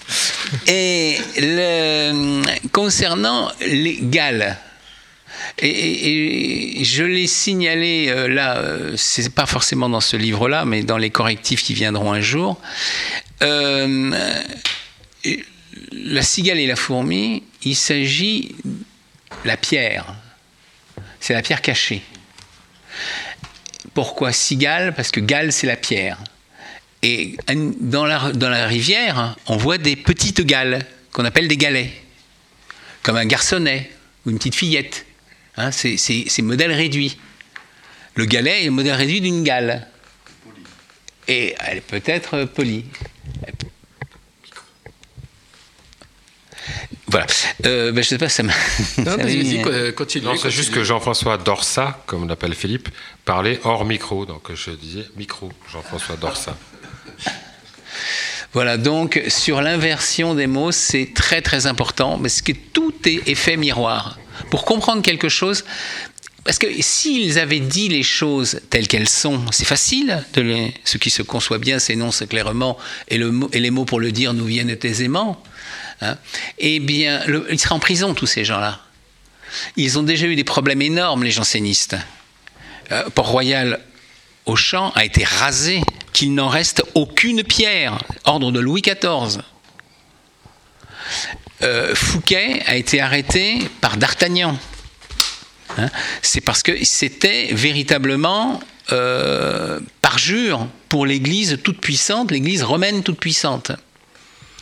Donc c'était ça ou mourir. Donc il préférait cacher en se disant plus tard peut-être des gens comprendront, décrypteront le message.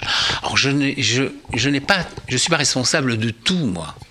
Moi je suis un peu comme La Fontaine, je suis une grenouille parce que derrière moi il y a des gens qui me montrent des directions. J'ai rien inventé. Mon histoire est apparue au cours d'une réunion à caractère philosophique. Je peux continuer là? Oui. Oui, à caractère philosophique. Quelqu'un donc que je connais prend la parole pour alimenter le propos du jour. Et il nous dit je vais vous enseigner le sens caché d'un vers de La Fontaine. J'ai pas travaillé sur la fable, donc je vous donnerai pas le sens caché. Je m'en souviens plus vraiment assez bien. C'est rien ne sert de courir, il faut partir à point. Tout le monde connaît le lièvre et la tortue. Et moi, je suis tombé sous le charme. Je me suis dit, mais quel est cet homme qui vient nous sortir des choses comme ça auxquelles on n'a jamais évidemment pensé? Pour une fois, je dormais pas. Et la réunion terminée, je, je lui dis, euh, est-ce que je peux manger à côté de toi et est-ce que tu peux m'en dire davantage? Et il m'a dit, mais tout La Fontaine est, est codé. Et lui fait partie d'une caste de personnes. Il ne faut pas croire que la parole soit perdue. Il y a des gens pour qui les paroles ne sont pas perdues. Il va très très loin. C'est quelqu'un qui est capable de me dire, par exemple, que les pyramides ont plus de 10 000 ans. Euh, Et que s'il y a des traces d'érosion sur le corps du sphinx, c'est qu'il a plu. Et il a plu, il y a plus de 10 000 ans, disent les, météorologues aujourd'hui. Et les, des mammouths sont morts en cours de digestion en Sibérie il y a 10 000 ans, d'après les le carbone 14. Donc, il y, a des, il y a des points de rencontre, et il est dans cette lignée-là, mais lui, il le sait depuis longtemps, parce que ça se transmet oralement. Ça ne s'écrit pas. Et aujourd'hui, parfois, il faut lâcher, un peu comme on a donné à La Fontaine, le soin de, de révéler des choses. Moi, je suis un tout petit morceau, un petit révélateur. Mais c'est pas grand-chose. Moi, je suis rien, moi, dans l'histoire. Hein, je suis une plume, et ça rapporte pas beaucoup d'argent à ma plume. hein, je vous le dis tout de Oui, suite. mais on a toujours besoin d'un plus petit que soi. Exactement. Voilà. On va écouter la, la chronique de, de Viviane Bensoussan qui s'apprenait à prendre la parole pour dire autre chose, mais euh, Viviane, vous avez, vous avez la parole, euh, vous allez nous parler. Vous faites une transition audacieuse entre Anderson et Andersen ou Andersen et Anderson.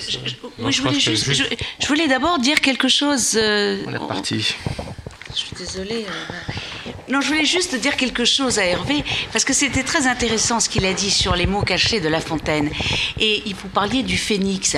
Le phénix, il faut savoir que c'est l'emblème de l'ordre intérieur du rite écossais rectifié. Or, le phénix, il renaît de ses cendres, mais on peut dire aussi qu'il renaît des cendres. Et renaît des cendres, c'est tout à fait le mouvement que nous devons euh, intégrer en maçonnerie pour pouvoir s'élever. Renaît, descendre. Descendre pour renaître. Et non pas René Guénon. C'est certainement pas. C'est non, non, mais là on essaie de, de passer une bonne soirée. Donc euh, je- voilà. Et tu veux que j'enchaîne sur Ah ma bah oui, chronique mais carrément, je pense que les petites sirènes sont présentes. Alors, alors, on va enchaîner. Est-ce qu'on entend quelque chose là Oui, mais oui, bien sûr. Donc Andersen ou Anderson? J'ai- trouvé ça euh, amusant parce qu'on on confond toujours. euh, donc, euh, j'ai appelé ça d'Andersen à Anderson parce que j'ai trouvé que dans les contes d'Andersen, il y avait toutes les matières initiatiques et qui étaient par- particulièrement maçonniques. Et travaillant moi-même au rite écossais rectifié, qui est un rite un peu particulier, qui est basé sur les vertus et notamment la foi, la charité et l'espérance, eh j'y ai trouvé la matière et c'est pour ça que j'ai appelé ça de- d'Andersen à Anderson, la petite sirène. À première vue, la petite sirène, c'est une histoire d'amour, mais alors de celle qui se termine si mal que les larmes qu'on verse n'ont d'égal que ceux de l'océan de notre petite sirène. Un style euh, La valse dans l'ombre, Adieu, tu ne m'aimais pas, je t'aimais, version harlequin, du mélodrame à l'état pur dans l'esprit des amours impossibles. Mais si on relit dans une version pour adultes, Débarrassée des illustrations affligeantes, on constate que cette histoire est une magnifique leçon d'amour et qu'elle recèle les éléments des mystères de l'initiation, les clés du chemin qui mène au chemin. Non pas celui qui, au fond des mers, vit grandir la sirène, mais celui qui lui permet de renaître à un nouvel état.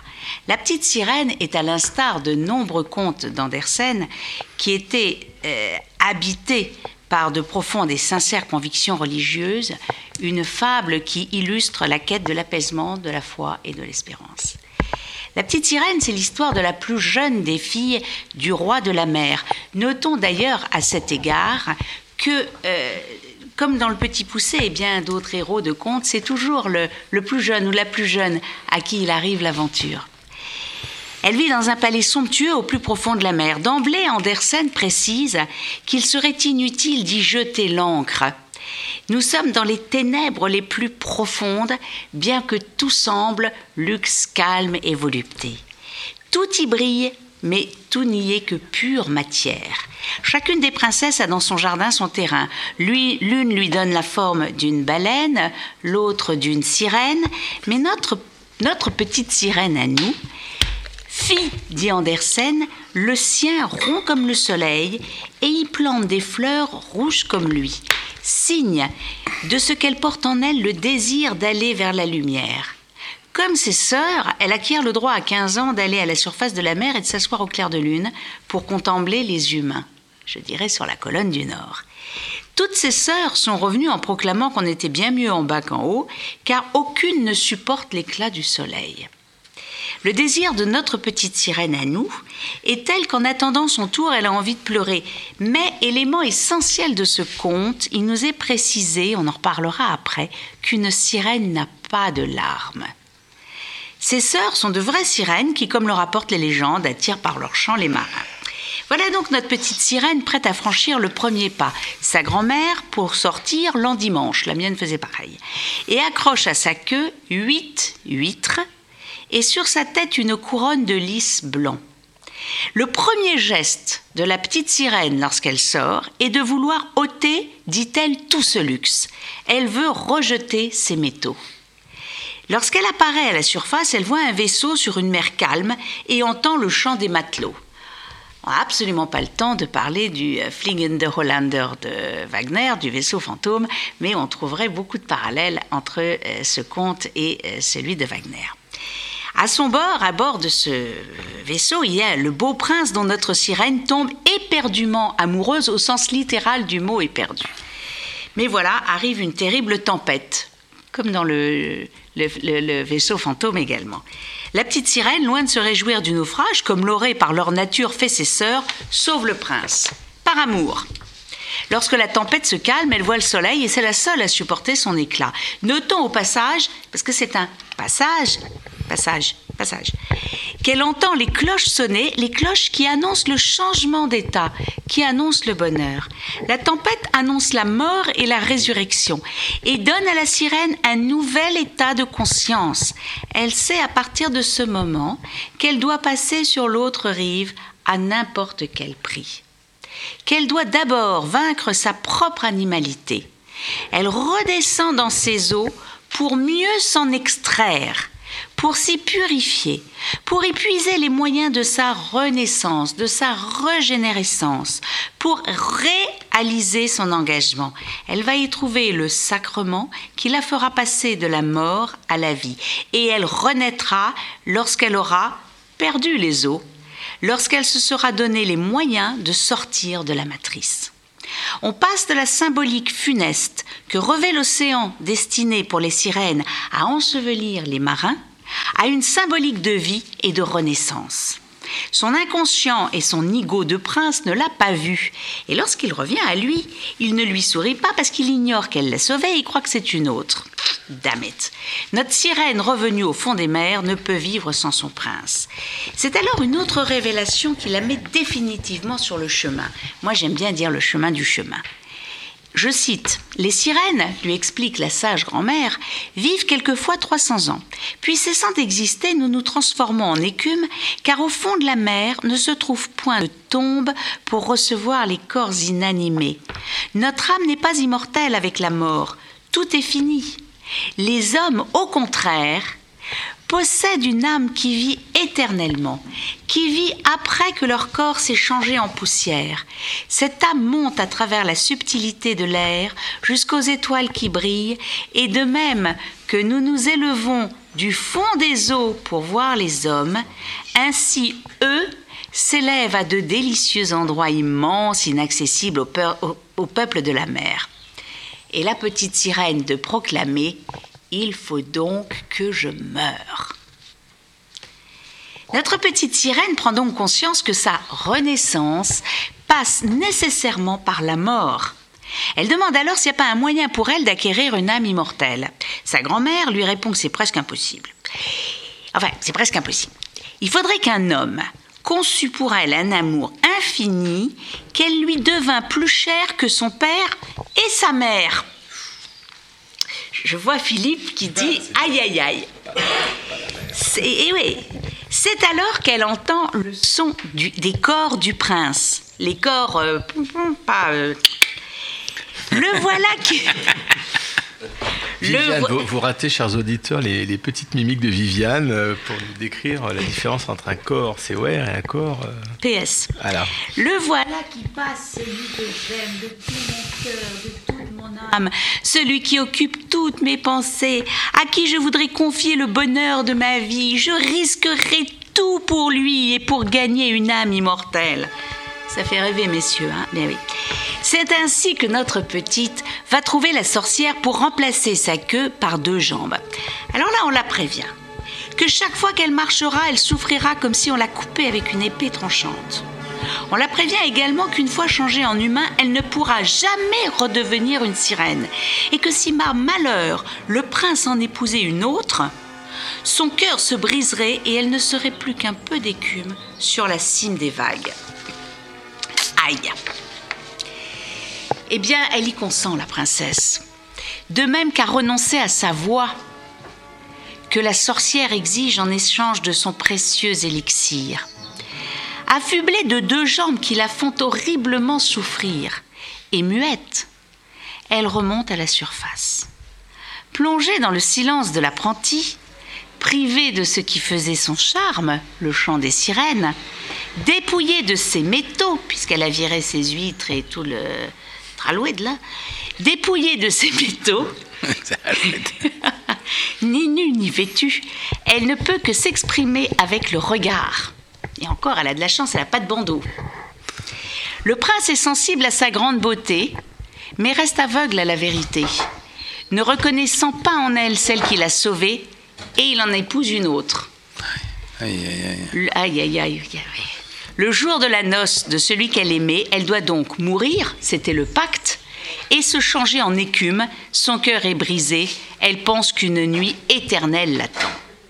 Ses sœurs sortent alors de la mer, elles ont sacrifié leur chevelure contre un couteau que la petite sirène peut enfoncer dans le cœur du prince pour que son sang change ses pieds en queue de poisson et qu'elle puisse ainsi redevenir sirène. Mais au moment de commettre son geste fatal pour le prince, la petite sirène dépose un baiser sur celui qu'elle avait tant aimé et jette le couteau dans les vagues. Elle se précipite alors dans la mer et sans son corps se dissoudre en écume. Elle apprend à ce moment-là qu'elle est chez les filles de l'air.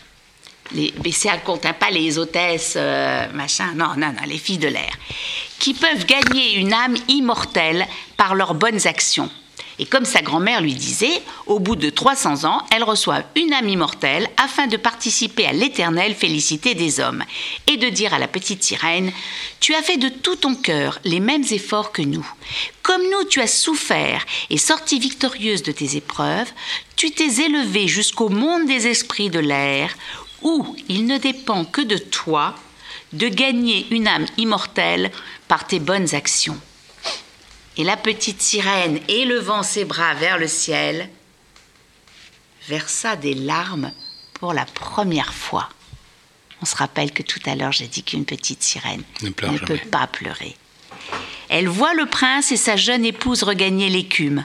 Invisible, elle embrasse la femme du prince, elle est quand même costaud, hein, jette un sourire à l'époux, puis monte avec les autres enfants de l'air sur un nuage rose qui s'élève dans le ciel. La petite sirène est devenue enfant de la mer puis enfant de l'air.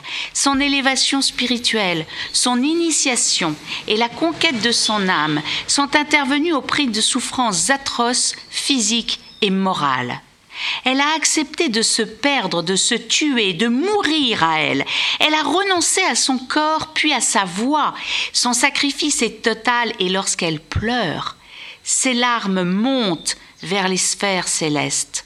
Ce sont les larmes du sacrifice, ce sont les larmes d'un être de chair. C'est la vraie, l'unique épreuve humaine. C'est terrible de ne pas pleurer. Lorsque Primo Levi s'est donné la mort en 1987, il a écrit qu'il ne pouvait plus pleurer. Entendez qu'il ne pouvait plus être. Si c'est un homme, il pleure.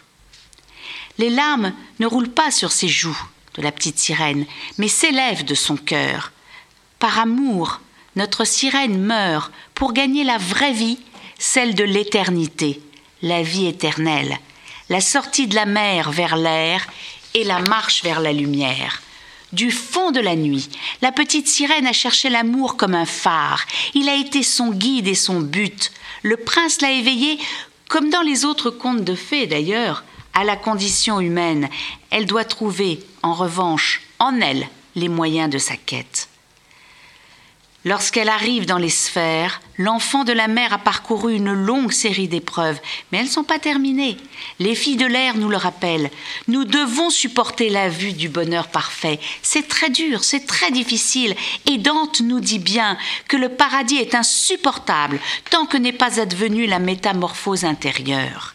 Ce qu'elle gagne est supérieur à ce qu'elle espérait. Le bonheur qu'elle croyait inaccessible. Elle échappe aux misères, terrestres et marine pour la haute, nous pas encore, pour la haute récompense promise aux élus. Elle l'a mérité. Elle a sauvé le prince une première fois lors de la tempête. Qui sauve une vie sauve l'humanité entière, nous dit le Talmud. Son geste est resté son secret. Il lui permet d'accéder au sacré. Elle le sauve une deuxième fois en ne le tuant pas, mais en se sacrifiant. Elle ne sait pas alors qu'elle a gagné par son sacrifice le royaume, à l'instar d'Iram. Elle finit par rejoindre les filles de l'air parmi les créatures transparentes. L'image de l'ascension décrite par Andersen nous rappelle qu'elle est, pour citer Mircea Eliade, une rupture de niveau, un passage dans l'au-delà, dans l'au-delà, un dépassement de l'espace profane et de la condition humaine, comme Tristan et Iseult, la petite sirène transcende l'amour humain, naître pour mourir et mourir pour renaître, tel est son parcours, tel est le parcours de l'initié. On voudrait revivre,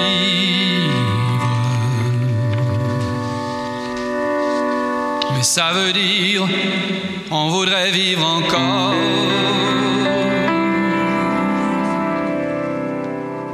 La même chose.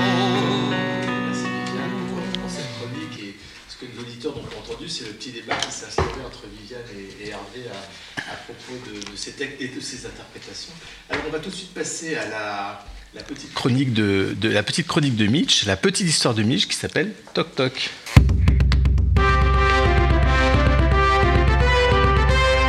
« 1884, Monte-Carlo. Auguste Escoffier prend les commandes de la cuisine du Grand Hôtel. Il compte bien mettre de l'ordre dans tout cela. Gilles, venez donc ici, mon petit. Je voudrais que vous me convoquiez toute l'équipe dans la cuisine, s'il vous plaît. Bien sûr, maître. Appelez-moi chef, c'est- plus simple. Et quelques minutes plus tard, Messieurs, je vous ai fait venir car hier soir, pour le souper de son Altesse, il se trouve qu'un cheveu ou un poil, je ne veux pas savoir, s'est subrepticement glissé dans le plat de riz de veau de son Altesse. Messieurs, ça suffit. Ceci est une erreur inacceptable, verboten. Alors j'ai l'objet du délit avec moi et je compte bien savoir à qui il appartient. Donc tout le monde me présente sa tête pour commencer. chef, euh, c'est- impossible de le voir. S'il vous plaît, mon petit Gilles, je sais ce que je fais. Chef, on dirait bien un cheveu blanc. Oui, et alors Chef, il n'y a que vous qui avez des cheveux blancs ici. Ah oui? Vous trouvez, vous Oui, chef, les, les gars ont tous des cheveux bruns. Ah Même pas un petit cheveu blanc qui traîne? Bah, bah non, chef. Un tout petit Ah non, chef, je vous l'assure. Bon, mais c'est tout de même un monde qu'aucun de vous n'ait des cheveux blancs. Mais chef, il n'y a pas de chef qui tienne. N'est pas normal que je doive en venir à des extrémités pareilles. Obligé de désigner un coupable au hasard parce qu'aucun d'entre vous ne veut se dénoncer. mais chef. Il n'y a pas de chef qui tienne. Tiens, le coupable ce sera vous, mon petit Gilles. Oh, chef, euh, c'est pas juste. Bah oui, mais c'est comme ça. La vie, c'est pas toujours juste. Et vous allez me faire le plaisir de tous porter des chapeaux, des galurins, des bérets, ce que vous voulez. Mais vous couvrez votre tête.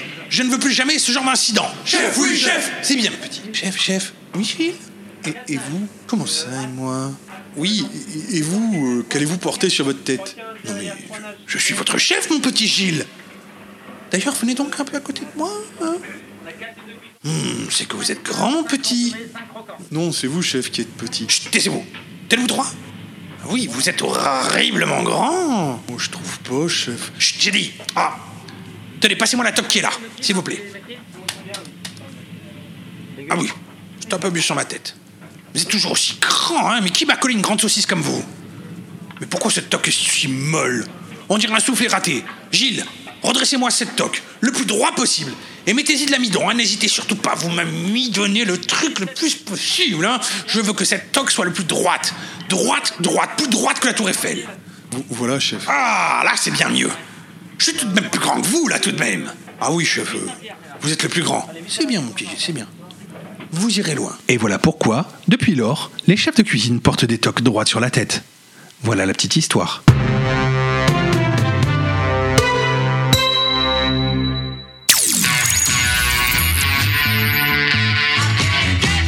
Vous êtes sur Radio Delta, la radio qui rayonne entre les oreilles.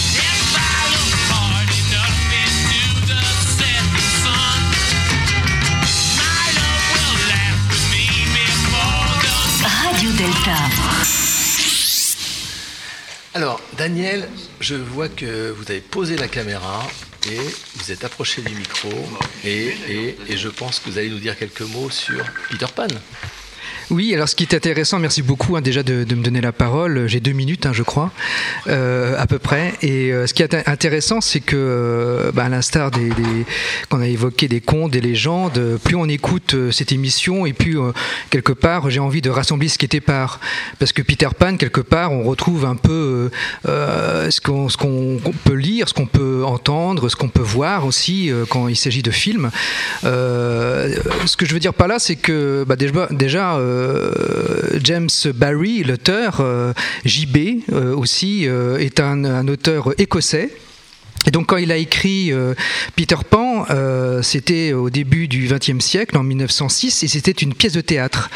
Et, euh, c'est devenu un roman quelques années plus tard, en 1911. Et donc ce qu'on peut voir déjà, c'est que bah, Peter Pan, c'est l'éternel recommencement, renaissance, retour. On a cette idée de nature qui revient chaque année. Et cet enfant, alors c'est vrai qu'on scientifiquement on dit que c'est un enfant qui refuse de grandir, on trouve ça un peu aussi chez les hommes, mais je pense que c'est un peu faux. Je pense que plutôt Peter Pan, c'est l'éternel encore une fois, retour, euh, recommencement. Il vient euh, par hasard, euh, sur, entre guillemets, à Londres, et il tombe, parce qu'il est recherche de son ombre, et il tombe sur Wendy, alors to, Wend, se diriger vers, s'acheminer, et euh, il va profiter de, cette rencontre ben, pour lui proposer d'aller au pays de nulle part, au pays imaginaire, grâce à la fée Clochette, qui a cette capacité magique de pouvoir faire, donc, grâce à cette poussière des toits, de faire rêver gens. Et donc il s'en va avec euh, ses deux frères, donc ils sont trois, ils s'envolent vers le, pays imaginaire. Alors, ce qui est intéressant, c'est qu'ils sont à la recherche du pays imaginaire grâce au soleil qui envoie des flèches d'or, mais aussi le pays imaginaire est à la recherche de Peter Pan et des enfants perdus. C'est-à-dire qu'on a cette idée, euh, à la recherche, nous on dit la recherche de, la vérité, la parole perdue, mais est-ce que quelque part la vérité, la parole perdue ne serait pas non plus aussi à notre recherche? Je trouve ça assez beau. Et euh, bah, il y a toute une aventure, hein, c'est l'aventure, c'est euh, euh, voilà, et, on rencontre le capitaine Crochet qui, est un être qui, pour lui, pour le coup, refuse de grandir. Là, on a vraiment le syndrome Crochet, c'est-à-dire que c'est un adulte qui refuse de grandir, au point que le, le- le crocodile lui mange la main, qu'il a ce crochet en forme de lune, et ce crochet qui permet aussi de labourer. J'ai entendu tout à l'heure parler de, de la- labourer, donc cette idée de vitriol, de cette idée de plonger en soi, de s'ouvrir. Et juste pour terminer, euh, là je crois que j'ai dépassé un peu les deux minutes, mais pour terminer, on a aussi cette idée d'alchimie, parce que cette connaissance alchimique, parce qu'on a donc les Indiens. Donc des peaux rouges, on a des pirates qui sont noirs, on a des enfants imaginaires, des enfants perdus qui sont donc habillés pour s'endormir, donc vêtus de, bah, chemises de nuit et de pyjamas blancs, et on a Peter qui est vert. Voilà, donc euh, et donc ils reviennent tous euh, après cette aventure euh, épique, hein, ils reviennent à Londres, donc ils retournent, on va dire entre guillemets, dans le monde profane. Ils ont appris de midi à minuit à être hors du temps. Et puis, euh, euh, bah voilà, puis, Peter Pan, si c'est pas le message du rêve, et de garder notre regard d'enfant, garder notre émerveillement sur la vie. Euh, voilà ce que j'ai envie de retenir, en tout cas au niveau de, de- de ce qu'il pourrait nous apprendre notre ami euh, Peter Pan. Merci. Merci Daniel. Merci Daniel. Merci pour cette transition. La parole à Hervé qui veut juste réagir à la, à la chronique de Daniel, qui saute sur sa caméra. Bravo Daniel. Et mon intermède Je- musical, tout le monde s'en fout en fait. hein, non, mais- je, je mêle, je mêle mes applaudissements. Juste une petite précision pour corroborer ce qui vient d'être dit et qui me semble assez important, c'est que pan, ça veut dire tout. Donc en fait, qu'est-ce que va faire Peter Pan? Il va rassembler ce qui a été dit justement, ce qui était part pour, ras- pour faire le tout, hein, et créer l'unité principielle que j'appellerais moi zéro, le O, l'eau, et non pas le 1, mais ça c'est une querelle qui concerne la franc-maçonnerie. Et je suis tout seul à la défendre, en plus. je mal barré quand même. Bah, bon. C'est pas grave, je m'en fous. Moi, j'ai rien à gagner. moi. Alors, je suis debout. Justement, on a, on a parlé de, de Peter Pan, on, on aurait pu parler de plein, plein d'autres contes. euh, De la fée Clochette et de sa sœur. Oui, non, non merci Jean-Laurent. Cette intervention qui, je sens, va déraper dans Bah, rien du tout. Je parle que de, que de contes. vient d'arriver. Oui, euh, oh, ça fait un moment quand même. Il a presque le prix d'honneur euh, Vidal, mais euh, ça sera. J'ai- J'ai pas le Patrick Vidal d'honneur. Alors aujourd'hui, on écrit, à ma connaissance, on écrit peu ou plus de fables. hein. On écrit des contes, bien sûr, mais des contes philosophiques ou initiatiques qui ont des qui sont des réels succès librairies. Alors je pense, on a on a utilisé le mot alchimie tout à l'heure. Je pense à l'alchimiste de, de Paulo Coelho qui a été un, un gros succès librairie. On en pense ce qu'on veut. Hein. C'est c'est une littérature très simple, destinée à tout le monde, mais qui cache des messages hein, et qui peut, chacun peut s'approprier de ces mais- messages. Et en tout cas, ce qui est intéressant, c'est pas tellement le, le livre, l'alchimiste, c'est le succès de ce livre et de ce type de livre. Alors justement, je voudrais euh, poser la, la question à Nicole Puresi qui, est avec nous de- depuis, depuis 20 heures. Euh, comment on pourrait décrire euh, finalement ce que- ce qu'est un, un conte philosophique ou un conte initiatique Je ne sais pas si on peut parler de ces deux termes-là. Comment on peut décrire C'est quoi un conte philosophique pour vous, vous qui en écrivez justement?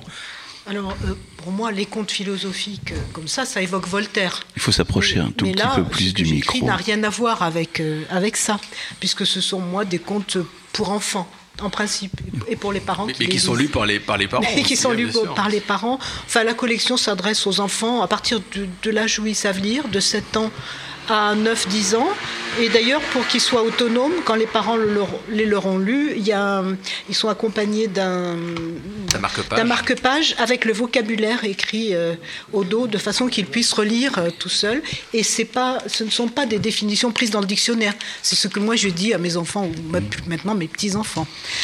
Donc c'est un langage très simple. Mais alors pour vous répondre, je vous dirais que ce sont des contes, enfin cette collection-là, c'est cinq contes qui sont des récits d'aventure, tout simplement. Mais des récits d'aventure sont toujours des récits de quête. Et à partir de là, euh, ça ressemble à la vie parce que on a toujours à se poser la question du sens de sa vie. Donc une quête, ça veut dire qu'on est à la recherche de quelque chose. Oui. Qu'on n'a pas tout de suite sous la main. Il va falloir euh, partir en voyage. Il va falloir voyager euh, en général. Et Il y aura des épreuves. Il y aura des épreuves et puis il y aura rencontres. des rencontres et un enseignement si on veut, si on veut. Mais c'est comme le rêve. Il y a un contenu manifeste et un contenu latent. Hein, Freud nous l'a assez expliqué. Donc il y a ce que Nathan hum, va vivre et puis il y a ce qu'il a peut-être compris et puis il y a ce que nous comprenons et puis ça peut aller au-delà. Donc Nathan, c'est le titre de- d'un des Alors, contes. hein. oui, ça en particulier, mais le- le- la petite fille s'appelle Linette, et puis la, la reine qui, est la fille de Nathan s'appelle Réjeanne, pas par hasard, parce que les mots aussi euh, ont un sens euh, enfin, très important. Donc ce sont des quêtes et, et aussi des, des enquêtes. Parce que c'est vrai que la quête aujourd'hui, d'ailleurs, euh, souvent, bon, je ne pensais pas en parler là du tout, mais euh, ce qui m'a amené à écrire un roman policier, c'est aussi un petit peu ça, parce que la quête devient enquête en réalité. Mais euh, voilà, donc euh, ce sont des récits de quête. Excuse-moi, donc enquête, ça veut dire on a, On des, cherche. on a des indices qui nous permettent d'avancer sur le chemin de la vérité, vers Voilà. faire, faire, j'allais dire, la vérité. Comme En tout cas, votre- une vérité, je ne sais pas si- bien aimé. Sais pas si, enfin peut-être que pour les avocats il y a la vérité sur, sur quelque chose, mais dans la vie on atteint difficilement des vérités. La vérité peut-être c'est pour la fin, si, on y arrive à la trouver. Donc il y a plusieurs personnages qui parfois se retrouvent. Euh, dans Nathan et le rouleau magique, euh, Nathan est un jeune prince qui perd la vue et ensuite il va partir à la découverte paradoxalement du monde et de lui-même au passage. Linette est une petite fille qui n'arrive pas à dormir, je vous expliquerai pourquoi, et alors elle va partir à la recherche du marchand de sable. Peut-être d'ailleurs que le sable, vous aurez des choses à en dire. La reine Réjeanne, c'est la fille de Nathan. Son nom indique pourquoi elle a été préparée, pour régner, bien entendu. Or, euh, elle va être obligée de partir à la conquête du pouvoir, dont on va vouloir la dépouiller. Ensuite, euh, il y a la maison qui prend la mer, qui d'ailleurs avant Réjeanne, mais enfin ça n'a pas d'importance. Euh, c'est l'histoire d'un petit garçon euh, qui est devant sa fenêtre, dans sa maison, et tout à coup, une tempête, ça rejoint ce que disait Viviane, et la maison se détache et il va partir à la. En fait, il va trouver son père qui est mort, mais il va réentendre ce que disait son père et il doit trouver absolument le secret de cette maison qui est capable de prendre la mer. Une maison qui, qui rend heureux. Comme et- le père prend la mer. Comme le père prend la mer. Oui. Peut-être, oui. Entre autres. Entre autres, ou en tout cas il l'a prise parce Pas que maintenant, toujours. euh, maintenant il est mort. Donc, mais en fait, euh, à chaque euh, et pour le dernier, donc Pierre va partir à la recherche de la richesse, en quête de richesse dans le panache. Et dans le panache, en fait, il c'est un marin et, euh, et au moment de partir pour le dernier voyage au long cours. Il a chargé son, son bateau de, de toutes sortes de marchandises. Et ce qui rend ces marchandises très enviables pour tout le monde, c'est qu'il y a un panache merveilleux de fumée qui entoure tout ça, l'enfumage.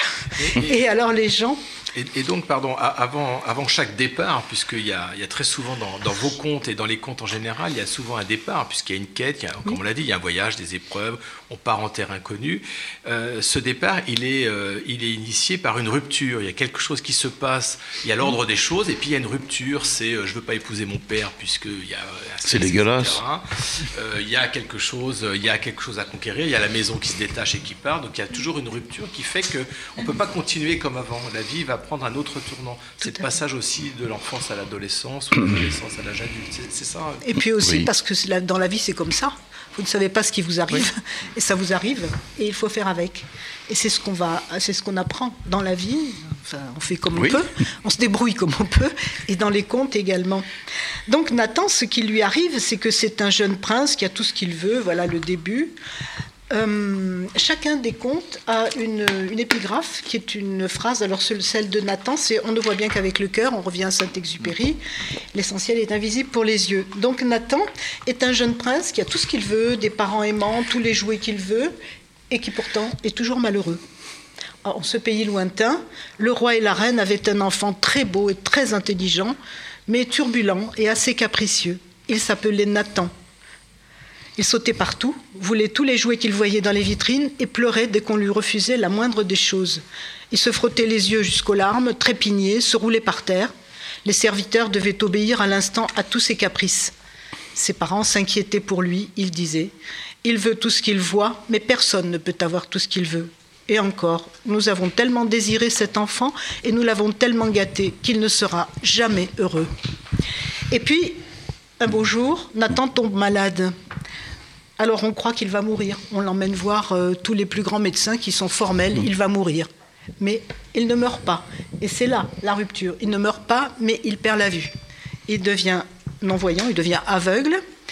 Et à partir de là, lui qui ne voyait rien d'autre que lui-même et son nombril, et même pas peut-être, il va se mettre à voir le monde. Un jour, il sort dans la rue. Alors voilà le passage où il tombe malade. Il ne mourut pas. Il a mis beaucoup de temps à se remettre, mais il guérit. Pas tout à fait cependant, car il perdit la vue. Dans sa chambre d'enfant, sa vie changea. Il ne trouvait plus ses affaires, tâtonnait le long des murs pour se repérer et pleurait beaucoup, malgré les serviteurs qui se relayaient pour le distraire. Il aurait tant voulu sortir, jouer avec les autres enfants, simplement revoir la lumière. Maintenant, c'était la seule chose qui comptait pour lui, et cette chose, nul ne pouvait la lui offrir. C'était impossible. Les jeux d'autrefois lui étaient interdits désormais. Courir était dangereux, sauter était dangereux, ouvrir la fenêtre ou porter quelque chose à la bouche sans demander était compliqué. Le monde était devenu pour lui un labyrinthe où se retrouver était un exploit. Et on va retrouver le labyrinthe à peu près dans les cinq contes, qui peut-être vous évoquera des choses. Au début, En plus, excusez-moi, mais la- le fait de perdre la vue et de la retrouver par la suite, pour nous francs-maçons, ça nous évoque bien sûr l'initiation où nous sommes, nous avons les yeux bandés, nous vivons des épreuves. On est aussi, nous voyageons, on a des voyages qui sont associés à des épreuves. Nous avons les yeux bandés et à un moment donné, évidemment, le bandeau est enlevé et on, on découvre la lumière. Alors lui, il va voir, il va voir l'étoile. Mais est-ce que On connaît aussi, enfin, ce sont des symboles qui nous ce sont parlent. des symboles, bien sûr. de quelqu'un qui n'est pas franc-maçon. Pas du tout, oui. Nous parle avec un Tout à langage fait. qui nous est tout à fait. Oui, euh, oui. Ben oui, parce que je crois qu'il y a quand même une symbolique qui est un peu à fait. universelle. Tout à fait. Qu'est-ce qu'il Alors, dit, euh, il, donc, euh, il- au début, il s'énerva beaucoup, mais petit à petit, il comprit que cela ne servirait à rien et qu'il faudrait s'y habituer. Il cessa de se rouler par terre. Il n'avait pas le choix. Et c'est souvent ce qui nous arrive aussi. Il accepta que les couleurs ne soient plus celles du jour. Alors lorsqu'il va voir l'étoile, tout à fait à la fin, mais je ne veux pas aller trop vite, quand il verra l'étoile, est-ce qu'il a vraiment recouvré la vue Ou est-ce qu'il a retrouvé une autre façon de voir les choses? C'est une étoile flamboyante. Et Peut-être l'étoile, Oui. je ne sais pas, mais en tout cas, il a une autre approche du monde. On Mais parle, alors, on parle, nous, dans certaines obédiences, dans certains rites, de conversion du regard. Donc on est C'est exactement ça, mais c'est aussi- Michel Barras. regard intérieur. C'est ce que dit le Qui petit prêté prince. ça à d'autres, hein, c'est pas de lui. Mais moi, ce que je trouve intéressant, si je puis me permettre de prendre la- le micro là deux secondes, vous dites les lumières du jour qui ne sont plus les mêmes.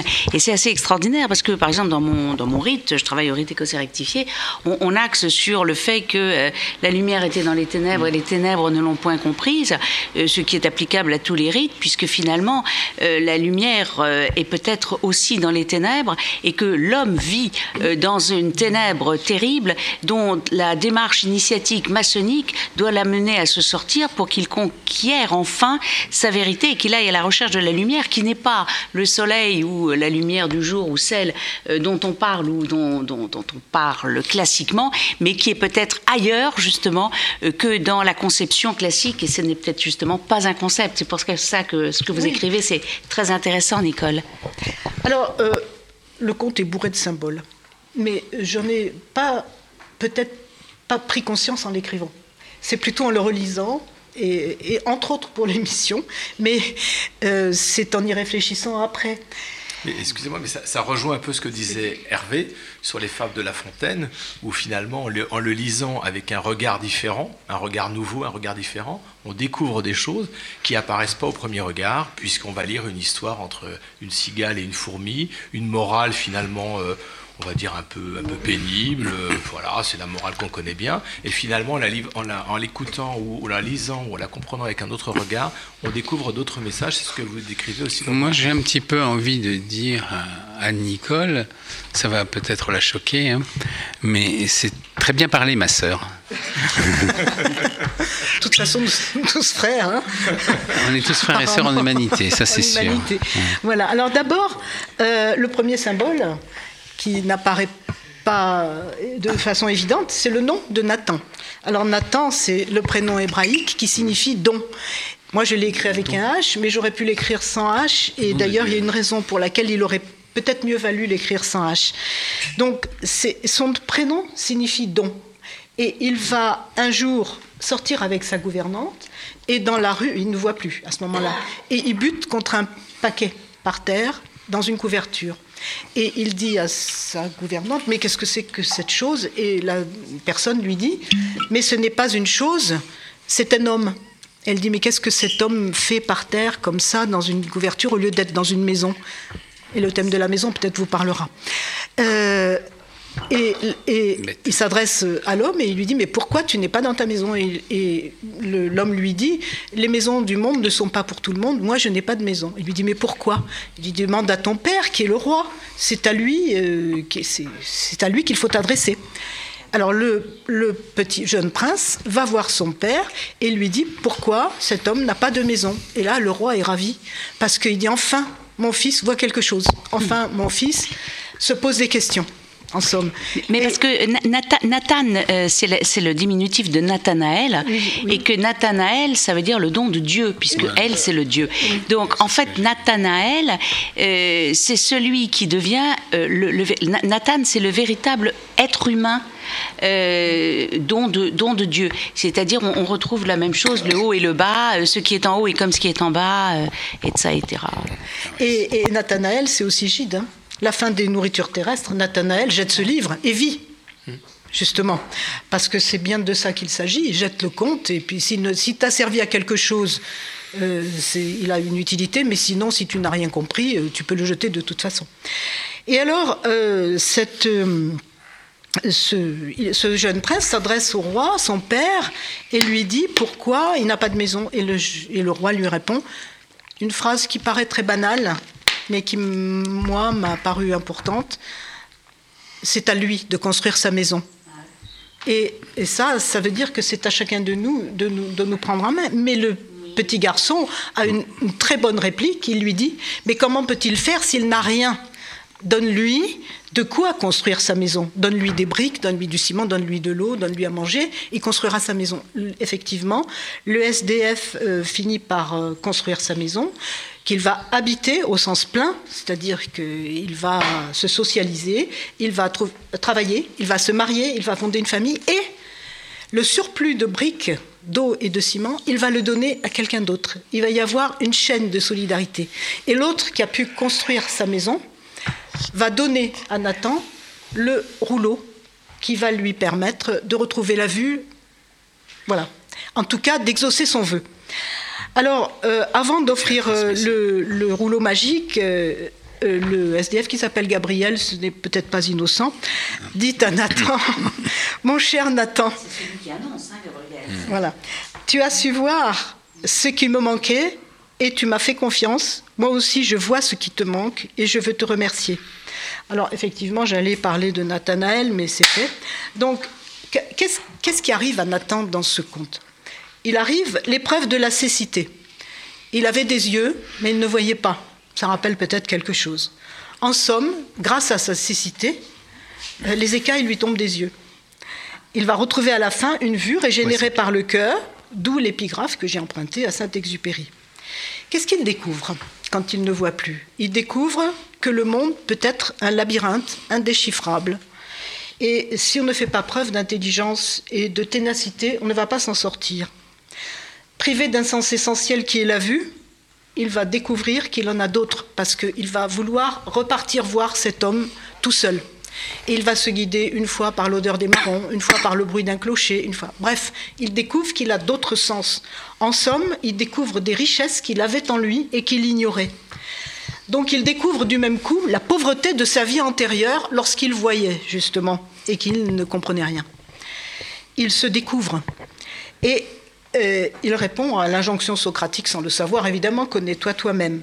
Et en se découvrant, lui-même se construit, construit sa, maison, hein, enfin se construit.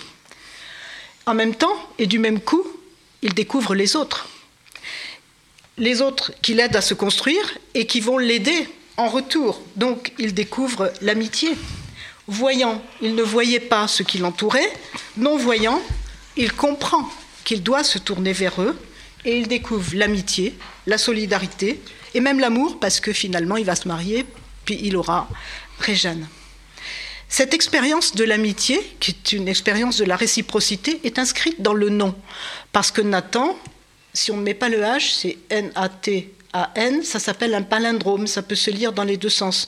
C'est comme, euh, c'est comme ici, c'est comme été. Voilà. Donc ça peut se lire dans les deux sens, c'est-à-dire que la réciprocité est inscrite dans son nom même, dans le don lui-même, ce qui nous renvoie à Marcel Mauss, le don et le contre-don, la nécessité. Symboliquement, je donne aux autres et je reçois d'eux. Et ça, c'est central. Donc, et puis ça renvoie à La Fontaine, les deux amis, qui d'eux aimaient le mieux euh, que ensemble, lecteur. Euh, voilà, euh, l'un n'avait rien qui n'appartint à l'autre. Vous savez, c'est les deux amis qui sont tellement liés que voilà, et, voilà, et chacun devine ce que ce qui manque à l'autre. Ils n'ont pas besoin de le dire. Il lui épargne la pudeur de le lui dévoiler lui-même. Et en effet.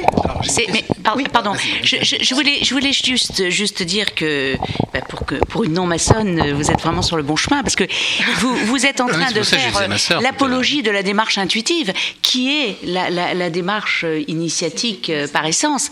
Et vous êtes en train d'expliquer que dans vos contes, et ce Nathan en question va se défaire de ses sens. Or, les non, sens. Pas se défaire, se les approprier. Oui, d'accord, mais l'essence. Il perd la vue déjà. Il perd la vue, d'accord. Il perd la vue, mais il trouve tout le reste. D'accord, mais il perd la vue. Gabriel, c'est quand même le, le, celui par qui va arriver la mutité. Hein, c'est-à-dire, euh, euh, or nous, en, maçonnerie, lorsqu'on rentre et lorsqu'on on, initie cette démarche dite initiatique, on a un bandeau sur les yeux, donc on perd la vue. On est ensuite euh, dans le silence, on perd la, la, parole, enfin on perd, j'allais dire, l'écho du verbe, qui est la parole et qui n'est pas la, parole perdue qu'on va un jour chercher, mais on, on se, on se on se décense parce qu'on est insensé. Et que si on est insensé, on ne peut parvenir à notre parcours spirituel, à notre quête de spiritualité, que par le recensement, que par la réorientation. Donc l'insensé voyage toute sa vie sans savoir d'où il va, d'où il vient et où il va, et, finalement vous illustrez par vos contes cette quête initiatique qui est euh, un petit peu ce que l'on va retrouver euh, à, d'autres échelles euh, dans nos salles obscures où nous pratiquons la franche maçonnerie. Je voudrais juste rajouter une 30 petites secondes pour, pour poursuivre ce chemin. Je dirais que au tout au démarrage, Nathan accumulait des avoirs. Oui. Et avoir, c'est la négation de voir. Donc c'est être aveugle. C'est pour ça qu'il faut euh, séparer le comment on appelle ça oh, les, les métaux euh, voilà.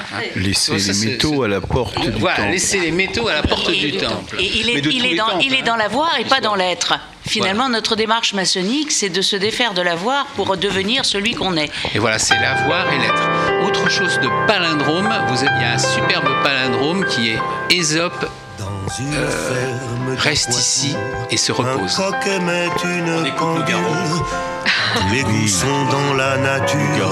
D'ailleurs, ce coq avait bon goût, car la pendule était fort belle, et son tic-tac si doux, si doux, que le temps ne pensait surtout qu'à passer. Ouais, moi j'avais une question pour Philippe qui fait ses cahiers de l'apprenti franc-maçon. Peut-être que dans la prochaine édition, vous pourriez insérer Nathan parce que ma foi, c'est vraiment l'apprentissage, Nathan. Et qui vous a dit que je faisais des cahiers de l'apprenti franc-maçon Il me semble, mon petit doigt, qui m'a dit ça. Parce que Nicole nous présente euh, la construction du temple intérieur. On arrive, on n'a rien. On apprend avec nos outils en franc-maçonnerie à construire notre temple intérieur tout doucement, mais, mais sûrement. Donc je trouve ça euh, magnifique qu'elle arrive à le faire Eh ben, sans aucun avez- langage. puisque vous avez la parole, euh, Marie-Pascale, vous allez nous parler des, des héroïnes euh, Ah, euh, ouais. de- des contes de Disney. Mais je voudrais poser avant une question à Nicole de Brézy. Est-ce qu'il y, a- y des contes pour garçons et des contes pour filles? Ou bien il y a des contes pour les garçons et les filles? Non, je- moi, pour moi, ils sont indistincts. D'accord. Ils sont Hermaphrodite. Parce que même la reine. Réjeanne, qui est dépouillée de son, de son trône, euh, après des épreuves, euh, le passant, elle va être enlevée, elle va passer par un labyrinthe, etc. Elle, sera, elle va finir par être libérée, mais le conte se termine ainsi. Lorsque euh, elle sera libérée, elle va, elle va retrouver le pouvoir. La reine régna longtemps à la satisfaction générale, assistée de Robin, c'est son fils, qui lui succéda car il avait hérité de la sagesse de sa mère et de ses grands-parents.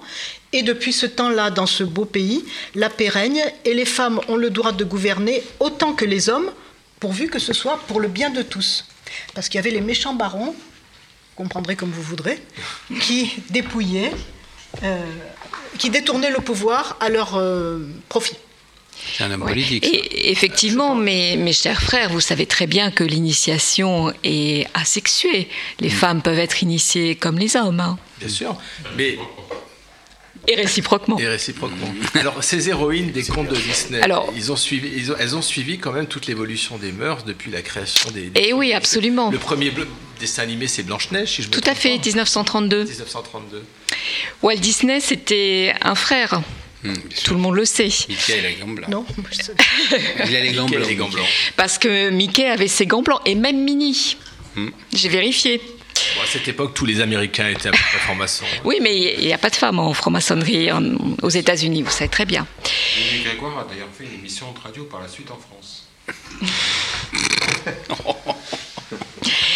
Mais euh, Walt Disney, c'était un homme de son époque, avec des modèles féminins qui étaient collés à son époque, puisque euh, les premières princesses, et donc c'était Blanche-Neige, après il y a eu Cendrillon, sont des filles-femmes, sont des modèles de douceur, de soumission.